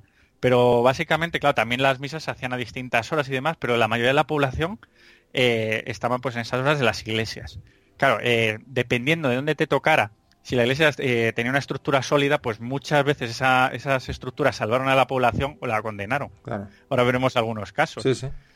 Ese, por ejemplo, es el caso de Coria. Luego un caso a mí muy curioso que por cercanía, yo que soy de, Extremadura, estuve mirando, digo, a ver si sale algo de mi pueblo, pero no salía nada. Que tú eres del pueblo, eh, tú eres del pueblo del, teniente... Eh, sí, sí, de Saturnino Martín. De Saturnino Martín Cerezo, ¿no? eres, eres de su pueblo. Sí, sí de miajadas. Sí, señor, sí, señor. Del, del vamos, De, los, de, los, de, los, últimos de Filipinas, para sí, bueno. pues alguno, no, que alguien no se acuerde. Perdona, perdona, yo, además, esa es mi calle, bueno, si él, él nació a, a, dos casas de la mía, o sea, no te digo más. Ah, bueno fíjate. pues yo, yo siempre, yo es lo que te digo, yo siempre nací en ese mundo de, héroes, de pues los pueblos que están al lado del mío son Medellín y Trujillo, ya no te digo más. Casi nada. Claro, yo vivía de pequeño pues con todas las historias de todos estos. Tú fíjate dónde me sale a mí la afición histórica. ahora, se entiende la, pedrada. ¿Por dónde viene? Pues mira. Curiosamente, eh, miré un caso en Don Benito que me hizo mucha gracia y, expresa esta, este modo de, de, coger los testimonios. Y es que decían que, que, bueno, que sí, que hubo el terremoto, se sintió, estaba la gente justo en ese momento saliendo de misa hubo un temblor, de la iglesia empezaron a caer cascotes y claro, decían, bueno, entonces eh, uno de los peligreses que estaban saliendo y tal, un, un, cascote le cayó en la cabeza y se la abrió dejándole en el sitio. Pero bueno, se preguntó a los testigos, decían que había comulgado, entonces murió en paz. o sea, sí, sí, sí, sí, sí. Las, o sea, dando ese, ese, sentido de, bueno, se ha muerto, pero bueno, había comulgado, entonces no pasa nada. Las, pues ha salido de misa, perfecto. Sí, las declaraciones desde la época, claro, claro. Sí, sí, no, es muy divertido. O sea, yo aconsejo a todo el mundo que lo lea. Eh, o sea, todas estas cartas que se enviaban a, al Consejo de Castilla pues, narrando los efectos del terremoto, pues las hay muy entretenidas. Sí, sí, En plan, en plan pueblo, claro. Sí, sí. Y bueno, la mayoría de las víctimas estamos hablando, pues eh, fueron sobre todo por caída de, de fragmentos, eh, por también sepultados por las casas. Eh, sobre todo por pánico, pues eh, vemos que en una ciudad de, esta época, eh, pues cuando empieza un temblor, la gente realmente no tiene una educación sísmica. Bueno, yo creo que ahora mismo pasaría lo mismo. Y, realmente pues empezarían a, correr, muchas veces los, los, caballos o las bestias de carga pues entrarían en estampida y muchos de ellos pues morirían aplastados o morirían golpeados por otras personas. O sea, esta, la mayoría de las víctimas serían en este caso, o sea, por caída de fragmentos, por hundimientos de edificios y por y por pánico principalmente. Claro. Y de hecho, luego, bueno, aquí no ocurrió, pero me imagino que en Lisboa o, como antes comentaba, en el terremoto de, Lima, eh, las muertes son luego por las posteriores eso, enfermedades producidas por, por los cadáveres en descomposición, enfermedades, hambrunas y, epidemias generales, claro, que, que, se producen cuando afecta el terremoto a una zona muy, muy concreta y muy habitada, claro. Claro, exactamente. Ahí está. Ese es el caso de las ciudades, porque en esta época la mayoría todavía de, la población era una población campesina. Entonces, el, digamos que el efecto del terremoto sobre esas infraestructuras no era tan, tan crítico como puede ser una ciudad como Lisboa, donde al perder, digamos, todo lo que sería el suministro de agua o el suministro de alimento constante, pues eh, empezaban las epidemias y empezaba a verse afectada la vida. Yo imagino que cómo tiene que ser Vale, en una ciudad, digamos, que la gente se encuentra, bueno, unos y otros, pues están, uno busca consuelo en el vecino, consuelo, yo qué sé, pues en el, en el párroco, en sus creencias, en Dios sabe qué. Pero esto le pasa pues, a uno que está, un, agricultor de, de, medio de la Mancha, que, que sintiera este este temblor tan tremendo durante, además se habla que duró 7, 8 minutos, que es muchísimo. Hmm. ¿Qué, ¿Qué, pensaría esta gente? Ya, o sea, yo que me cuesta meterme en la cabeza cuando, cuando empieza a temblar la tierra durante tantos minutos, Dios mío, ¿qué, qué, pasaría por la mente de aquellas personas, ¿no? Y eso que estamos en el siglo XVIII, que digo que estamos hablando ya de, temporadas, de, tiempos eh, avanzados, pero, pero metiéndome la, intentando meterme en la cabeza de estas, de aquellas personas, madre mía, tuvo que ser tremendo, tuvo que ser tremendo. A ver, la, mayoría de la gente no tendría ni idea de lo que estaría ocurriendo. O sea, si tú fíjate, vamos a extraernos al caso de Madrid. No sé si recuerdas aquel pequeño terremoto que hubo de Osa de Montiel. o sea, la gente se volvió loca, no entendía qué pasaba. Escucha, escucha. Es que te voy a contar lo que a mí me pasó. Uno tendrá su anécdota, yo la, yo la, cuento aquí.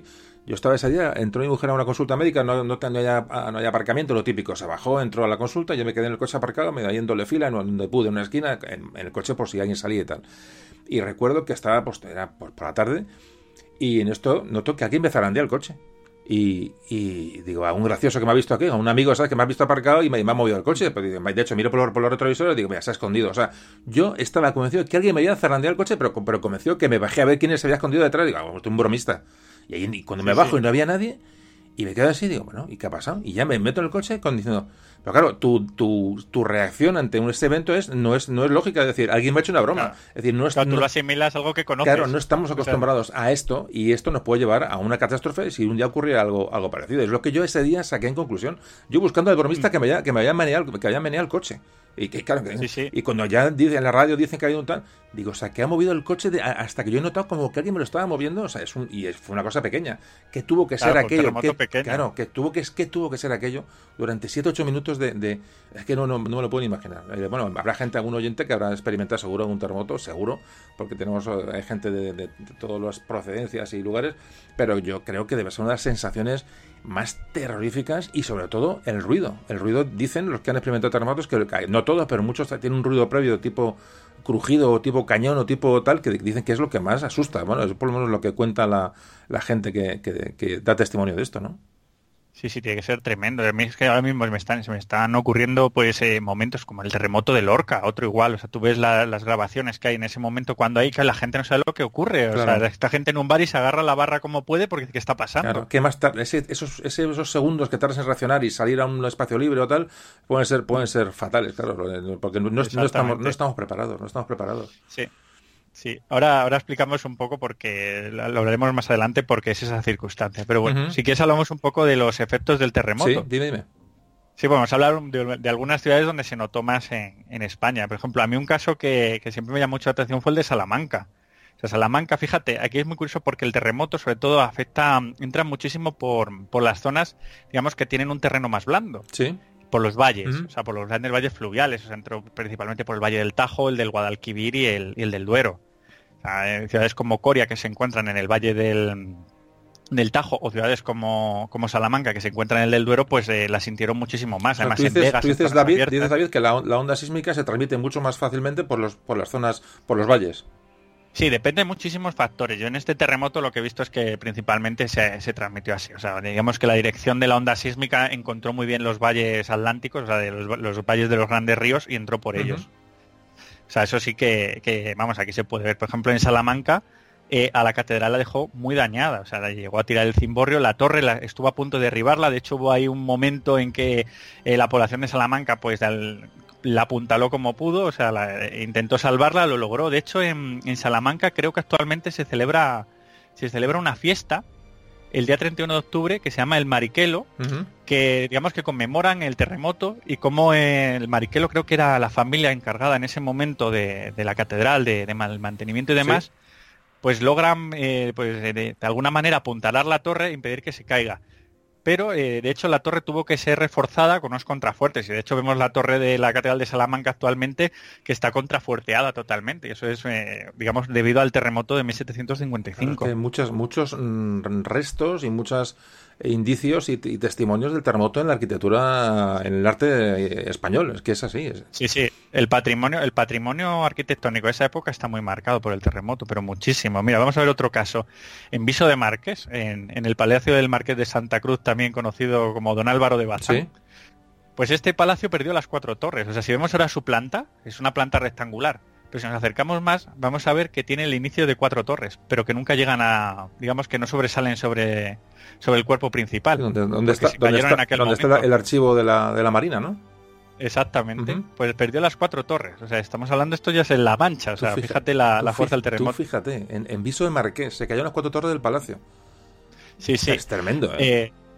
más evento, mira, se me está ocurriendo uno cuando, eh, una vez que estuve en la provincia de Cádiz, en, Vejer de la Frontera, pues eh, andando por allí nos explicaron que la, que la torre tiene, digamos, la torre de la iglesia tiene, digamos, una raja enorme, una, grieta enorme. Esa es la grieta del terremoto de 1755. Esa grieta la tienen muchísimas iglesias de nuestra geografía, muchísimas torres. Esa grieta, eh, además grapada, porque luego le pusieron grapas de hierro para asegurarla, la tienen muchísimas iglesias. es una cosa tremenda. dejó, dejó su sello el, el, seismo aquel de, Lisboa. Mm.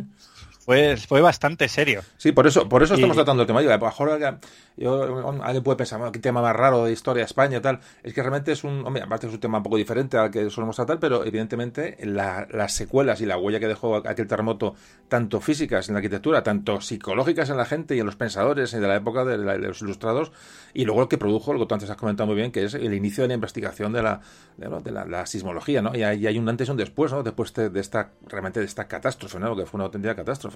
Lo que pasa que, bueno, que, que, estos son temas un poco más, parece, parece un poquito más lejanos a la historia que siempre contamos, pero a mí me parece muy interesante porque más relaciona, lo que siempre digo, la geografía y la, lo que es el planeta Tierra, ¿no? Con la, con, el, con la vida del hombre y con la historia del hombre, que eso que me gusta siempre relacionar.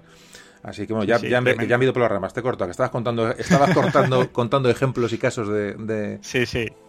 Nada, no, te preocupes. Y nada, por ejemplo, tenemos el, caso de Coria, que además de, en el momento de estar celebrándose la misa en la, en la catedral y caer la torre sobre, sobre los que se estaban congregados allí, pues produciendo el mayor número de víctimas en una ciudad en, en España a consecuencia del terremoto, ojo, del maremoto, del terremoto, eh, aparte de eso, el terremoto de alguna manera consigue desviar el río Alagón eh, si vamos a Corea, Corea es una ciudad además de origen romano, con una muralla de estas potentes, con esos sillares de piedra romano, nada de mampostería medieval. O sea, una ciudad preciosa.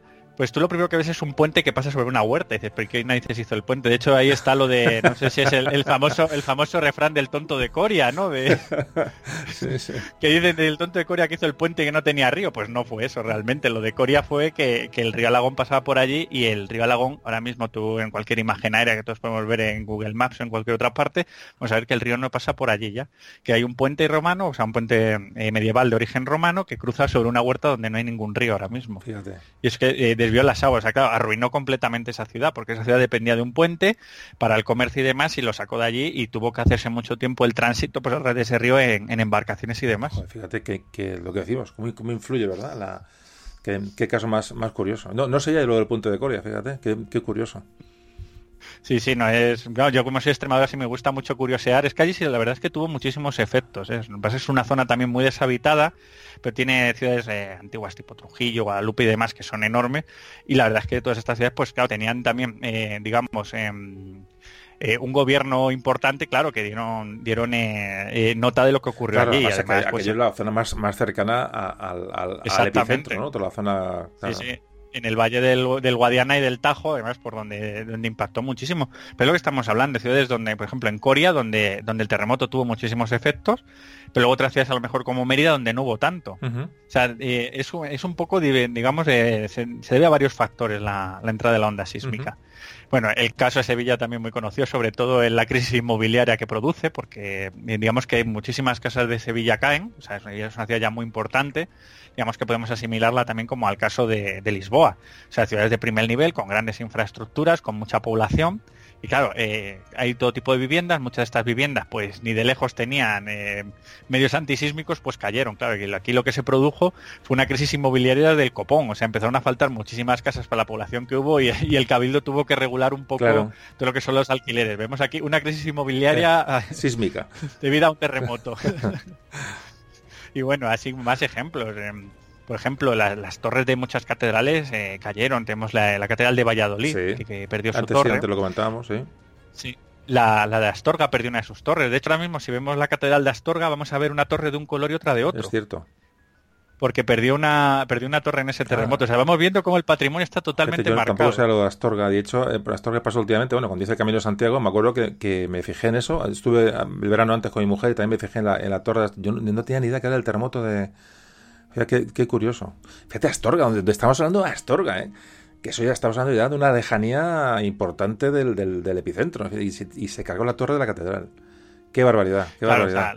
solían, sí, solían dañarlas. Son terremotos estas características, Son torres muy antiguas, son torres pues que tenían ya um, eh, un tiempo, entonces sí que las dañaban, las dañaban y muchas tienen que acabar de derribarlas. Es que no, no había manera. Entonces también, por ejemplo, eh, otro caso, el castillo de Calatrava la Nueva se acabó de abandonar en esta época porque lo dejó medio en ruinas. Ya los castillos eh, pues se utilizaban más como residencias nobiliarias, de segundo orden y demás. Ya no tenían tanto esa función defensiva y muchos tuvieron que ser abandonados porque acabaron totalmente arruinados. Luego vinieron los franceses y acabaron de arruinarlo. esa es otra historia. remate. Y bueno, estos son así un poco los efectos que se dieron en lo que son las infraestructuras urbanas y demás. Pero luego también hubo otro tipo de efectos, los efectos en la naturaleza. Se provocaron deslizamientos de, tierra, o sea, las laderas empezaron a, caer. O sea, de hecho, una de las cosas que se vio clara es que las poblaciones que se encontraban en laderas corrían mucho más peligros que las que se encontraban en un llano. Por esto, grietas en el terreno, las típicas grietas que aparecían. Luego también procesos de licuefacción de materiales, que esto es, eh, por ejemplo, eh, sobre todo esto es muy muy peligroso si se da una ciudad. Eso siempre, siempre cuando ha habido estos fenómenos de, cuando he leído sobre sismología y tal, esto se, produce por, porque se calienta, se calienta el terreno por debajo o, por, por, el rozamiento o por qué. Mm, eh, más que nada es que las características del, material cambian de pronto. O sea, hay tal movimiento que, por ejemplo, si un edificio está construido sobre arenisca o sobre caliza, eso tiene una composición pues esa composición cambia, o sea, empieza a cambiar el, digamos que empieza a tener un comportamiento más plástico. No es que se, digamos, no es que se vuelva, vuelva líquido, sino que se convierte a lo mejor en más endeble y los edificios eh, están construidos para un material, están construidos con un peso para, para, digamos, que para que el material sobre el que esté construido el aguante, pues al cambiar esas características, el edificio cae, o sea, pero cae entero. No es que se quede una pared ni nada, sino que se vuelca. Eso, por ejemplo, lo vimos en, en los terremotos que hubo en Turquía en los años 90, que además los turcos tuvieron la genial idea de construir muchos de esos edificios con arena, con arena de mar en vez de arena de río. claro, la arena de mar, en, de mar en, el, en el terremoto se comportó con procesos de licuefacción y muchos edificios de 10, 12 plantas cayeron, pero vamos. Pero, pero, vamos, enteritos. claro, Es que se, se derriten los, los, los, cimientos. Claro, el, cimiento, digamos, que no tiene dónde sostenerse y es que se cae. O sea, pues imagínate, es como si tú vas caminando hacia una piscina y, vas caminando y sigues caminando normal como si fuera agua, pues caes así. O, sea, sobre el agua como si fuera la tierra. o sea, es que caes de bruces, así. Y, bueno, y, uno de los efectos eh, naturales, además más conocidos y más famosos, eh, debido a este terremoto, fue el, famoso maremoto tsunami. Que bueno, eh, si quieres explicamos un poco la génesis. Sí, lo que preguntar porque, porque hemos hablado de Cádiz, el tsunami de, Cádiz, el que ocurre en Lima, que, que, bueno, que el puerto del Callao lo borra de la faz de la tierra. Y, y, sí, la pregunta es, lo antes como antes te he preguntado qué es un terremoto, bueno, qué es, qué es un tsunami o qué es un maremoto y cómo se produce esa, ese, ese, efecto, esa, esa ola ¿no? gigantesca. Sí, sí. No te dejo preguntar. No, no, no. escucha, no, yo, estoy, estoy escuchándote yo, como siempre digo, cuando traigo un invitado y tal, y yo a veces que me olvido hasta de, participar porque estoy soy un oyente más, o sea, realmente eh, eh me encanta, ya, que, más que me, hagan el, que me hagan el trabajo, que ya de vez en cuando también me lo merezco. Y aparte es que me, más, me involucro con tu conversación y tu explicación y más si te voy preguntando y te voy diciendo cosas como siempre digo igual, digo, es como si fuera un oyente o te fuera, tengo la suerte de poderte, de poderte preguntar en directo, pero que, que no, fundamentalmente te escucho, que es para lo que, bueno, eh, además que tú que sabes de esto sabes un montón y además que te, además que te gusta.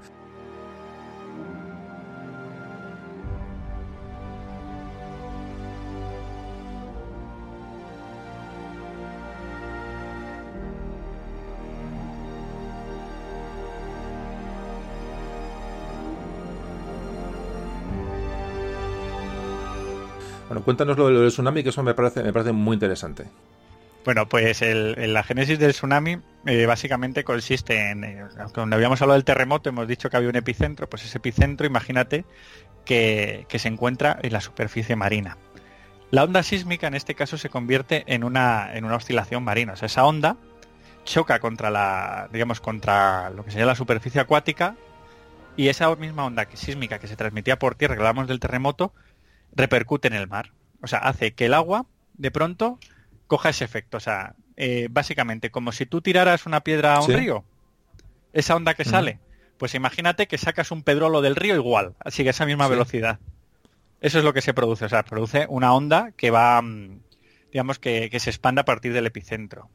Eh, ¿Qué ocurre? Que se expande a una velocidad terrorífica una velocidad terrorífica. Eh, he estado escuchando datos de, incluso entre 600 y 800 kilómetros en las primeras sí, sí, sí, Claro, eh, estamos hablando de que este maremoto se produjo aproximadamente a unos 400, eh, 500 kilómetros de, de la ciudad de Cádiz.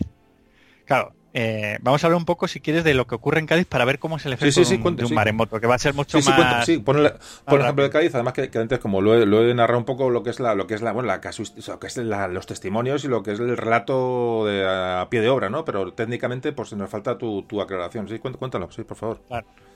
Pues tenemos, eh, hay un, momento que hay un terremoto, o sea, estamos eh, entre, las, entre las 10 de la mañana, entre 10 menos 10, 10 de la mañana, hay un terremoto terrorífico, claro, la gente reacciona de, distintas maneras, se echan a la calle.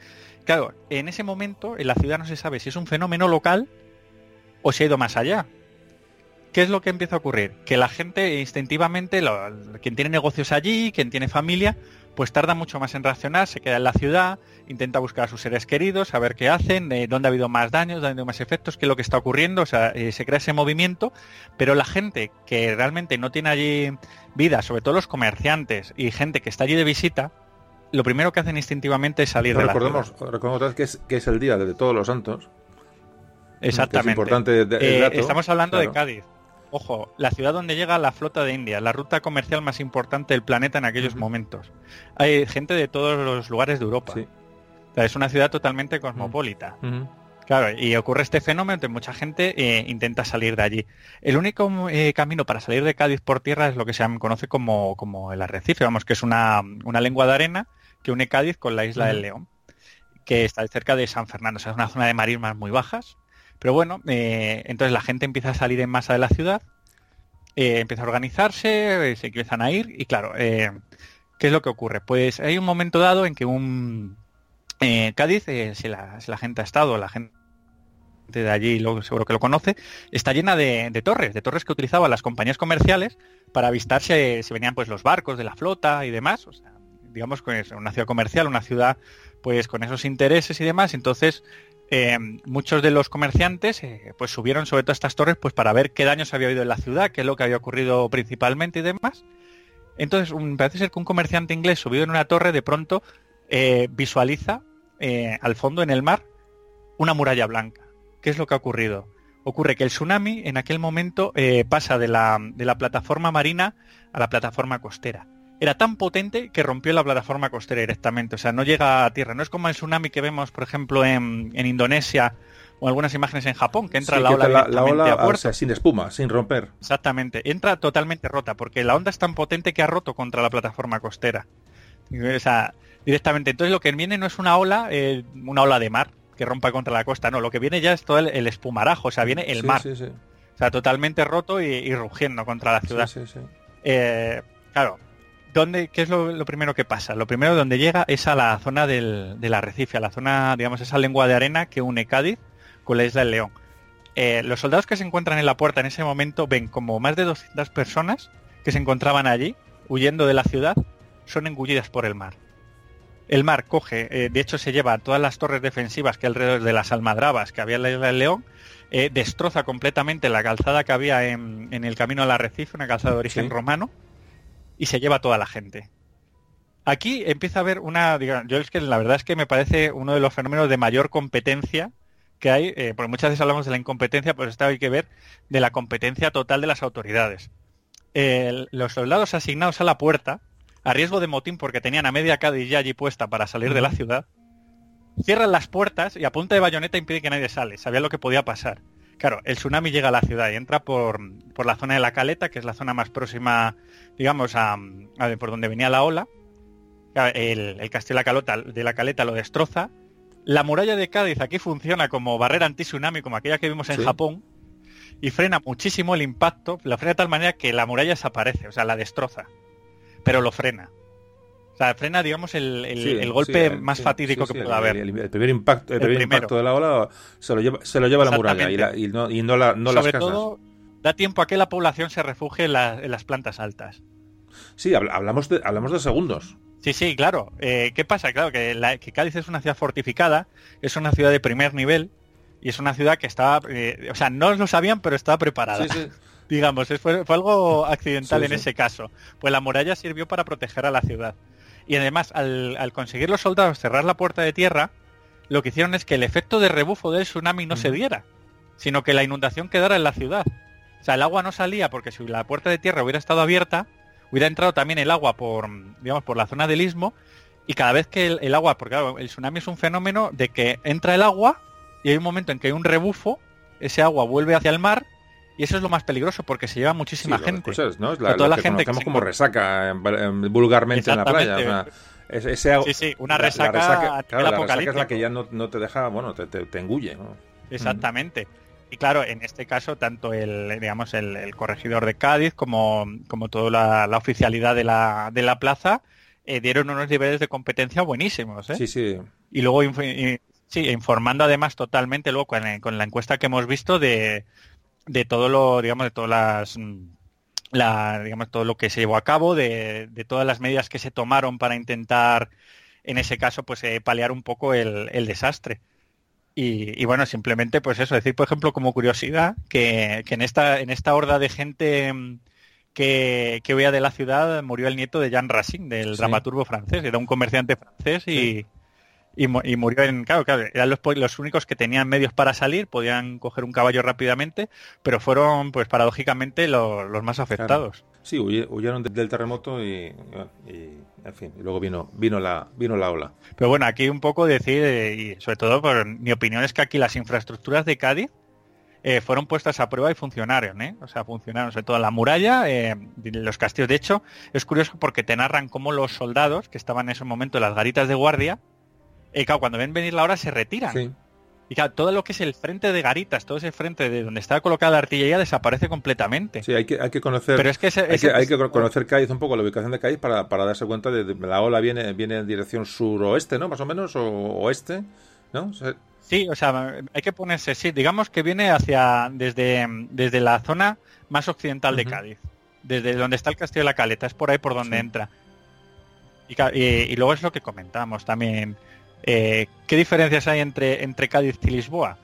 Pues que en Cádiz eh, realmente la energía del maremoto se vio dispersa por toda la costa, porque ojo, esta ola no llegó a Cádiz, esta ola fue desde Lisboa hasta el estrecho de Gibraltar.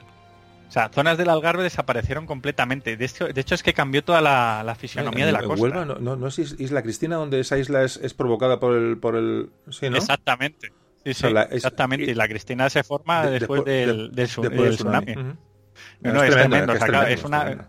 Sí, sí, o sea, eh, ciudades pues que conocemos todos como Conil, eh, la propia Huelva, ciudades como Lagos en Portugal pues se ven afectadas. Es que, es, una, es, un fenómeno regional la, eh, muy importante. Española es, esculpida de nuevo por el, por el mar. O sea, realmente es que es así. O sea, cambia la, fisonomía de la, de la costa. Es que estamos hablando de un fenómeno que, que, es muy importante. O sea, no estamos hablando de cualquier cosa. Lo que ocurre que en aquella época, claro, las, las, la percepción, las noticias, eh, todo, pues era, era, era diferente. Y la, la población costera era muy inferior a la que, bueno, evidentemente no se puede comparar con lo de hoy pero realmente fue un, fue un hecho, vamos, eh, trascendental y... Bueno, y lo que, lo que hablamos de la diferencia con Lisboa. En Lisboa lo que ocurre, al contrario que en Cádiz, que, esto es, que hemos dicho que el, que el tsunami, eh, digamos que, que, la energía está mucho más dispersa porque estaba golpeando toda la costa a la vez.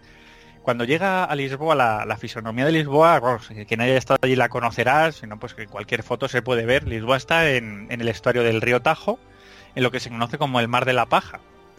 Eh, claro, entre el Mar de la Paja y el Océano Atlántico hay una pequeña entrada, que es la, desembocadura real del Tajo. ¿Qué pasa cuando el tsunami llega ahí? El tsunami, al llegar a esa zona tan estrecha, se repotencia, crece en altura y crece en fuerza. Y choca directamente contra la ciudad de Lisboa. Además, la ciudad de Lisboa en este caso también tiene una, fisonomía urbana que imitaba el desastre. O sea, son, digamos que la ciudad medieval estaba situada en dos colinas, pero que era la ciudad ya más, más próspera, la, ciudad de, la época moderna, había bajado. Exactamente, donde se encontraba todo el comercio, donde se encontraba el puerto y sea uno de los centros europeos más importantes del momento. Y además, ¿qué, qué ocurre aquí? Eran las zonas abiertas las zonas donde la población se ha ido a refugiar después del terremoto. Sí, claro, la gente, la gente claro, eh, baja hacia la zona más segura que cree que es la zona de la, de la costa, claro. Exactamente. Y, es más, antes del terremoto, tú lo explicas muy bien, también ocurre que se retira al mar. O sea, antes de, llegar el maremoto, perdón, hay un momento en que el mar se retira esta gente que estaba en esos momentos de, una situación, pues eso, con un estrés, ha habido un terremoto, muchas han perdido muchas casas y demás, de pronto empiezan a ver como el mar alrededor del puerto desaparece. Empiezan a ver peces, peces ahí que se quedan atrapados en pequeños charcos. Y la gente dice, oye, pues como no tengo segura la cena esta noche, pues me voy a ver si pillo un pez. Error. Mucha gente intentó hacer eso, se metió entre los, entre los barcos que estaban quedándose varados en el puerto y demás, y fueron cogidos por el tsunami. estamos hablando que el tsunami, aunque lo veas venir, eh, hemos hablado de la, de la, velocidad que mínimo puede ir a, a, 400, 500 kilómetros por hora. O sea, es que es un, es que es un disparate la velocidad que coge esa ola. Es que es, claro, uno ve a veces en, vídeos ¿no? de los tsunamis que hay últimamente y uno mm. Mm, lo percibe, la velocidad con la que avanza el agua es, es tremenda. O sea, es que no te da tiempo a reaccionar, es imposible.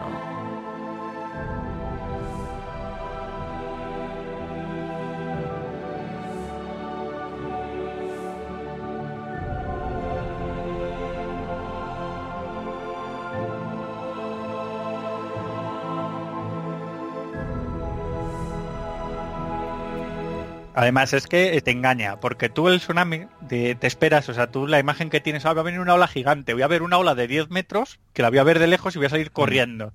No, es que no es así lo que ocurre. O sea, tú estás viendo espuma, como puedes ver en el mar. Cuando rompe una ola vas a ver espuma, pero esa espuma no va a parar nunca. Porque a lo mejor es una ola que te empieza a llegar en 4, 5, 6, 7 metros, ¿sabes? Eh, al principio, pero es que tiene una profundidad de ola a lo mejor cientos de kilómetros. O sea, te quiero decir, no, eh, no, el mar no baja hasta que todo ese agua ha entrado en la tierra. Y, retrocede, que es el peor momento encima. Que es retrocede. Y encima no es uno, porque son, varias, son varias olas. De hecho, de hecho en Cádiz están contabilizadas cuatro o cinco olas. De hecho, la gente hasta que no llega la noche no, no, no se tranquilizan más o menos porque creen que eso va a ser... Claro, no entienden lo que está pasando. Entonces, claro, no, no, no entienden las ondas, ni entienden que eso vaya decreciendo, ni entienden nada. Ellos esperan que eso pueda ocurrir en cualquier momento otra vez otra, otra cosa parecida. es, es terrorífico. Es terrorífico además encima con el desconocimiento. Eso todavía es peor. O sea, el hecho es grave, pero si ya el miedo luego que te deja y la incertidumbre, si no, no conoces un poco el hecho, el hecho geológico, es que ya te tiene, te tiene en vilo para, toda tu vida, realmente. De hecho, Lima antes comentaba que pasó eso, la gente ya vivió en un estado de estrés continuo toda su vida. O sea, en cuando había el más mínimo eh, señal de algo, la gente ya se, asustaba porque recordaban lo que había pasado. Es, tremendo, sí, sí, sí.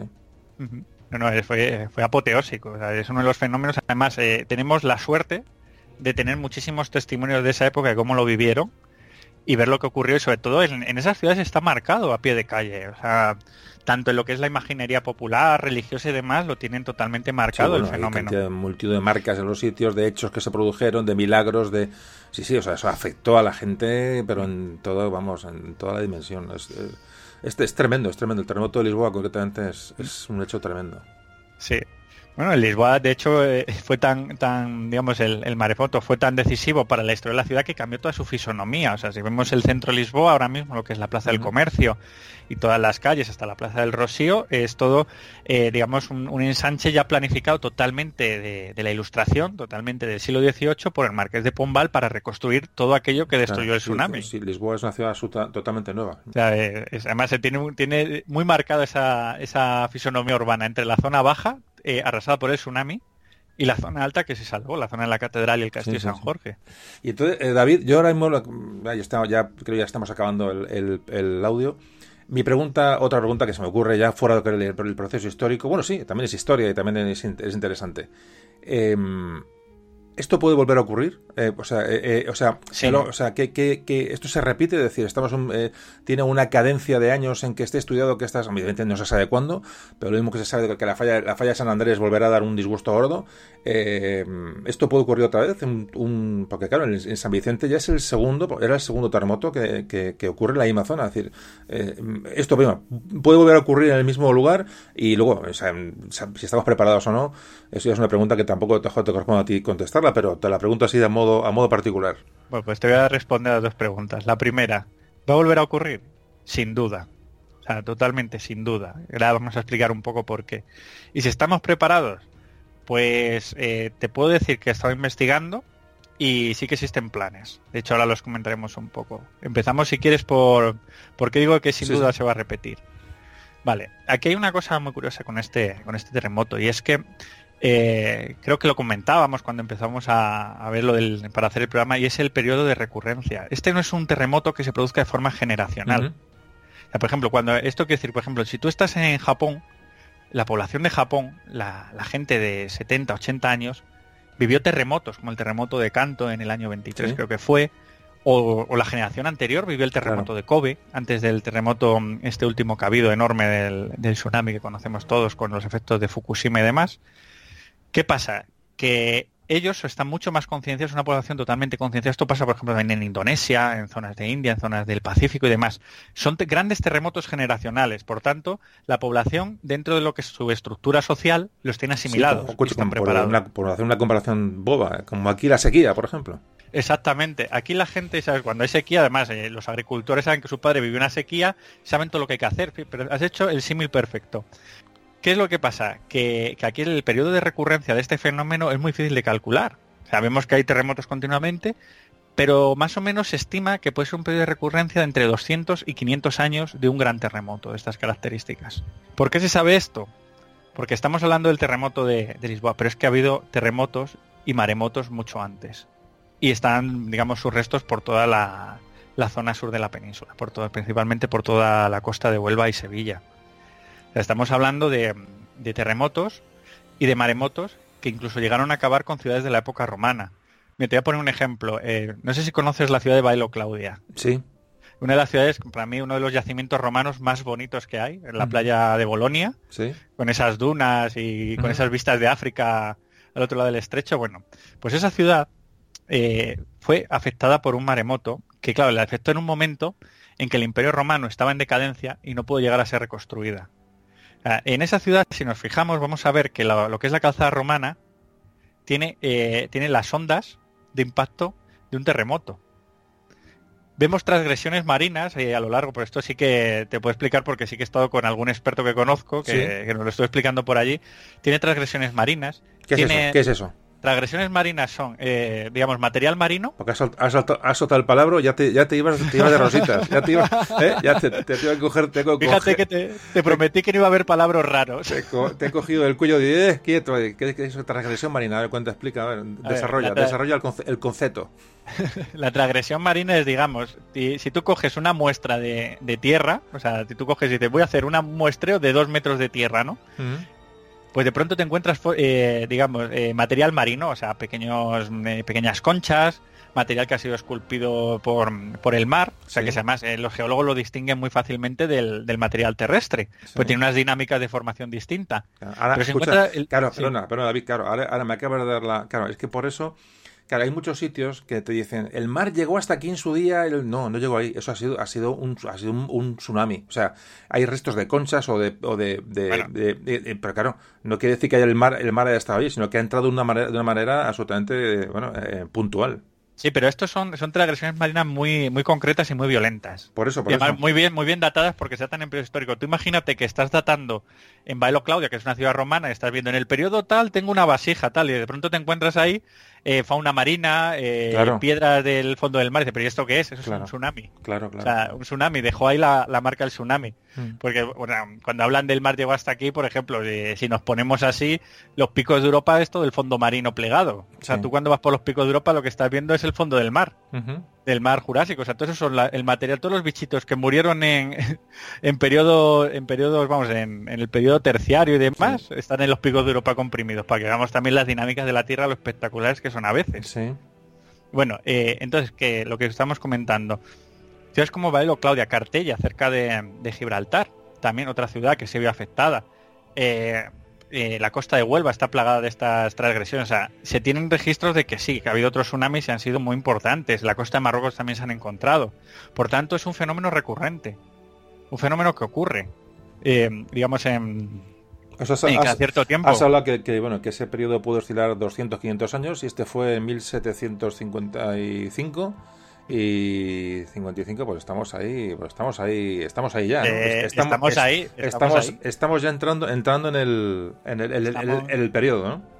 estamos ahí y si nos ponemos si nos metemos en internet sí. y eh, buscamos un poco de información sobre sobre el tsunami las costas de Cádiz ya empezamos a ver una cierta preocupación incluso política de los planes que pueda haber porque porque es cierto se está investigando eh, se está volviendo a la actualidad con este con este fenómeno y se está viendo que, oye, que, que, es un fenómeno recurrente y que puede volver a ocurrir en cualquier momento y, que, claro. y que hay que estar preparado. Pero es que ahora mismo, ahora mismo, tú imagínate que eso ocurre en un verano en la zona de la, de la costa andaluza, es que la cantidad de población que hay en ese momento allí es, es, es, es absolutamente, vamos, es terrorífico, vamos, lo que puede ocurrir, claro, claro.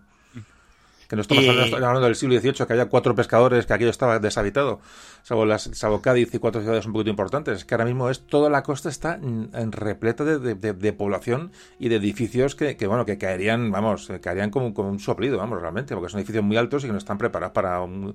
Hablamos, hablamos del terremoto y el tsunami ya, bueno, en fin, la, mejor, la verdad es que, bueno, que, que yo no sé, ibas a contar que hay un tipo de medida, hay un tipo de sí, plan. ¿sí? Eh, he estado opinando y, y realmente hay, hay, todo un plan de, de, prevención de la Junta Andalucía para casos de terremoto, o sea, especificando eh, cómo se debe actuar y las competencias que tiene cada organismo a la hora de hacerlo. ¿eh? Además, muy interesante, lo he estado viendo. Uh -huh. Claro. Eh, lo que sí que, vamos, lo que no conozco es cómo lo implementan, cuando si llega llegado el caso, eh, la eficacia que va a tener, pero existir existe, eso hay que decirlo, ¿eh? o sea, sí. sí. que sí que se ha hecho y más o menos se tiene calculado eh, lo que se, digamos, en función de, de, lo que pueda ocurrir, pues los medios que, que se van a poner en marcha, o sea, incluso de patri digamos de protección del patrimonio, eh, digamos de en medios sanitarios. Sí todo, todo, o sea, está todo totalmente y que cuál es el organismo encargado y, y, responsable en cada caso. O sea, así que, que, en ese caso está, está preparado. Sí, pues, pues en España que somos los improvisadores números uno, el que haya este plan quiere decir que, que hay un aviso y hay una efectivamente, hay un peligro claro de, de repetición del, del, fenómeno, está claro. Exacto. Y luego también eh, tenemos el, en la propia página de la Junta de Andalucía ha encontrado recomendaciones en caso de tsunami. O sea, que, es que, la, educación, que yo creo que la educación de sobre este tema, que parece una cosa que no te va a pasar nunca y que es un poco remota, es que la educación sobre esto a los chavales, a la gente y que, que haya una pequeña educación de la sociedad en, en, cuanto a estas catástrofes es que, es que es fundamental. Es que es fundamental. No sé, además, este caso que se sabe que algún día, por desgracia, eh, bueno, puede volver a ocurrir, ¿no? Claro, eh, claro las recomendaciones que yo veo es que, por ejemplo, lo que tú dices de educación, no costaría nada. Realmente yo ahí, fíjate, desconozco. No sé si en, eh, los colegios de, Cádiz y otras zonas que pueden verse afectadas por un tsunami digamos, imparten clases o, sea, educación para, este tipo de, eventos, pero la verdad es que son recomendaciones bastante fáciles para identificar lo que es un tsunami. O sea, te dice, si el mar se retira, eh, busca protección, intente ir a los pisos altos. Eh, también se podría identificar, por ejemplo, una cosa que se hace en Japón, identificar edificios que estén bien construidos con unos cimientos fuertes que puedan aguantar un tsunami. Los edificios que tenemos muchas veces, comentadas tú, los edificios estos altos, muchas veces no tienen por qué caerse. Esos edificios, si están bien cimentados, un tsunami lo que va a hacer va a ser reventar las tapias, pero toda la estructura puede aguantar perfectamente y la población refugiarse en las plantas de arriba. Había que ver, analizar edificio a edificio, cuáles pueden ser más seguros, cuáles se pueden, digamos, pueden tener un portero, un encargado en caso de que fuera este evento para abrirlos e intentar eh, que la gente suba, la gente que se encuentra en la calle en ese momento, no sé, medidas de ese tipo. Sí, sí, que son, son sencillas y con, subir, una planta simplemente ya te salvas la vida. Exactamente, y sobre todo una cosa que a mí, cuando fíjate, cuando estuve en Cádiz la primera vez, que ya conocía un poco el, eh, digamos, el tsunami y demás, y lo que había ocurrido, vi que muchas, muchas zonas de Cádiz ya no tenían la muralla o no la tenían tan alta. Digo, pues fíjate que han perdido, o sea, pues a base, digamos, de, pues al final la, fisonomía de las ciudades cambia y las murallas no dejan de ser, pues, un elemento eh, militar, pues que ha caído en desuso y muchas veces, sobre todo en el siglo XIX, principios del XX, muchas de ellas eh, desaparecieron de las ciudades españolas. Pues claro, la muralla de Cádiz eh, sirvió para lo que sirvió y sirvió como un muro anti-tsunami muy efectivo. O sea que, digamos que los tramos que tienen, cuidarlos, restaurarlos y bueno, si habría que reconstruir alguno, pues no estaría mal tampoco. Pues efectivamente, sí, aprovechando el, doble, el doble valor, o sea, el arquitectónico histórico con la seguridad, pues efectivamente no es, no es ninguna no es ninguna chaladura el, reforzar murallas eh, costeras. La verdad es que es un tema un tema increíble es un tema increíble ya digo que, que, y cómo nos afecta verdad parece que no nos afecta y cómo afectó y cómo afectó a la historia y cómo afectó a todo la verdad es que es, es curioso. Es que esto, este programa que nos valga para relacionar geografía y fenómenos eh, terrestres con, con, la historia, con la vida del hombre. Es un poquito también la, intención de este, de este audio. Y bueno, eh, David, ¿qué más? ¿Algo más que contar? De, no sé, ¿quieres sacar algún tipo? Porque ya estamos acabando, me imagino, ¿no? Sí, bueno, ya prácticamente hemos finalizado un poco. ¿Alguna, alguna, alguna conclusión? Eh, no sé, algo, algo que esto pueda ocurrir. Pues como conclusión, pues simplemente de decir que estos fenómenos naturales van a ocurrir y ocurren siempre y que hay que estar preparado, y hay que estar preparado a todos los niveles, y tanto a nivel gubernamental como a nivel de uno mismo. Y informarse, simplemente es informarse. Mira, yo cuando, cuando para, para comentarlo esto contigo, que de hecho voy a dar una pequeña exclusiva, y es que en Istocas tenemos por ahí un programa hecho, que en Istocas muchas veces hacemos programas de reserva y tal, también que hablamos de desastres naturales, en algún momento saldrá, y también hablamos un poco del, de este terremoto. Ajá entonces, eh, bueno, venía esto a colación para, para decir que, que realmente eh, uno mismo tiene que informarse muchas veces, porque claro, yo estaba mirando pues, lo típico, y decía, ah, pues voy a mirar un poco más de información, a ver qué puedo aportar y demás, y al final esa información la tenemos ahí y hay que saber usarla. Hay que ser un poco responsable y decir, oye, mira, esto puede pasar, pero son cuatro medidas. Si yo vivo en una zona que tiene un riesgo sísmico, pues ¿qué me cuesta comprarme pues, yo sé, una radio de estas que va con un generador de, de mano? Que me cuesta tener a lo mejor una pequeña reserva con cuatro o cinco latas, ¿sabes? Cosas así, o sea, un poco mm, concienciarse, no tampoco ser ahí el plan, el, superviviente americano de los bosques, sino tener un poco de mm. conciencia de, Sí, es que esto que siempre es educar y siempre es eh, poner a la gente en alerta sobre fenómenos que pueden ocurrir. Creo que, eh, bueno, si esto tiene algo también de educativo, este audio, pues fenomenal y, no se trata de asustar ni de... esto no es ciencia ficción, esto es que realmente eh, pues puede, puede suceder y de hecho sucederá. Y a ver, a ver, y a, ver a, quién le toca, es la única, la única pregunta, ¿no? ¿A qué generación toca el, el siguiente? Pues nada, David, oye, pues joder, muchísimas gracias. Yo lo único es por decir a la gente que Que poco más, que, que, hasta aquí ha llegado este nuevo capítulo de nuestra historia, que bueno, hoy nos hemos vuelto a poner sobre todo en el lugar de aquellas gentes ¿no? que tuvieron que soportar los efectos de, la naturaleza en este caso y que no encontraban aquello una explicación racional, lo que hace, lo que hace bueno, más terrorífico todavía el, fenómeno. Los terremotos de Lima y Lisboa pues sumieron a la población en, eh, y a la sociedad de aquella época en un pesimismo y de una desconfianza ¿no? que influyeron en pensadores, en filósofos del siglo XVIII se plantearon mil explicaciones sobre aquellos sucesos. Hubo debates después del terremoto de Lisboa porque pilló a, Europa y a, la, las mentes pensantes les pilló un poco descolocados. Y nada, y el terremoto de Lisboa, pues que dejó su huella en la arquitectura, como hemos visto, de miles de ciudades y pueblos de España, que hoy todavía podemos observar, pero bueno, que abrió las mentes a, eso, a una, investigación científica, ¿no? que poco a poco, como antes comentabas, eh, antes comentabas comenzó a proporcionar explicaciones y un poco de luz. Pues nada, pues ya nos, pues nos despedimos, David. Eh, buenas noches, muchísimas gracias. Ha sido un placer enorme. Vamos, yo me lo he pasado fenomenal. Y bueno, cualquier día que cualquier otro tema que toque, un tema de eso que tú eres, eh, que te gusta, que eres especialista, pues no dudaré en llamarte. Porque además me ha encantado tu, intervención. Y nada, y al resto de gente que nos escucha, hoy ya me despido aquí. Hoy no va a haber cierre muy bonito el, programa. Ha sido, no, no hay que tocar nada más de cómo, cómo ha quedado. Y nada, y que nos vemos, David, buenas noches, nos, despedimos. Pues nada, muchas muchas gracias por invitarme. A mí me lo he pasado genial, ¿eh? Pues hablando contigo de esto. Ese es el problema, que no, lo pasamos bien y aquí estamos horas y, y luego salen horas y horas y horas y horas. Pues nada, muchísimas gracias David. Y bueno, y a los oyentes de Memoria un Tambor, por lo, de siempre, muchas gracias. Procurad contar esto a la gente en la medida posible, que esto se, se, expanda, la cultura, las humanidades, la historia de España y que, bueno, y que para eso estamos aquí.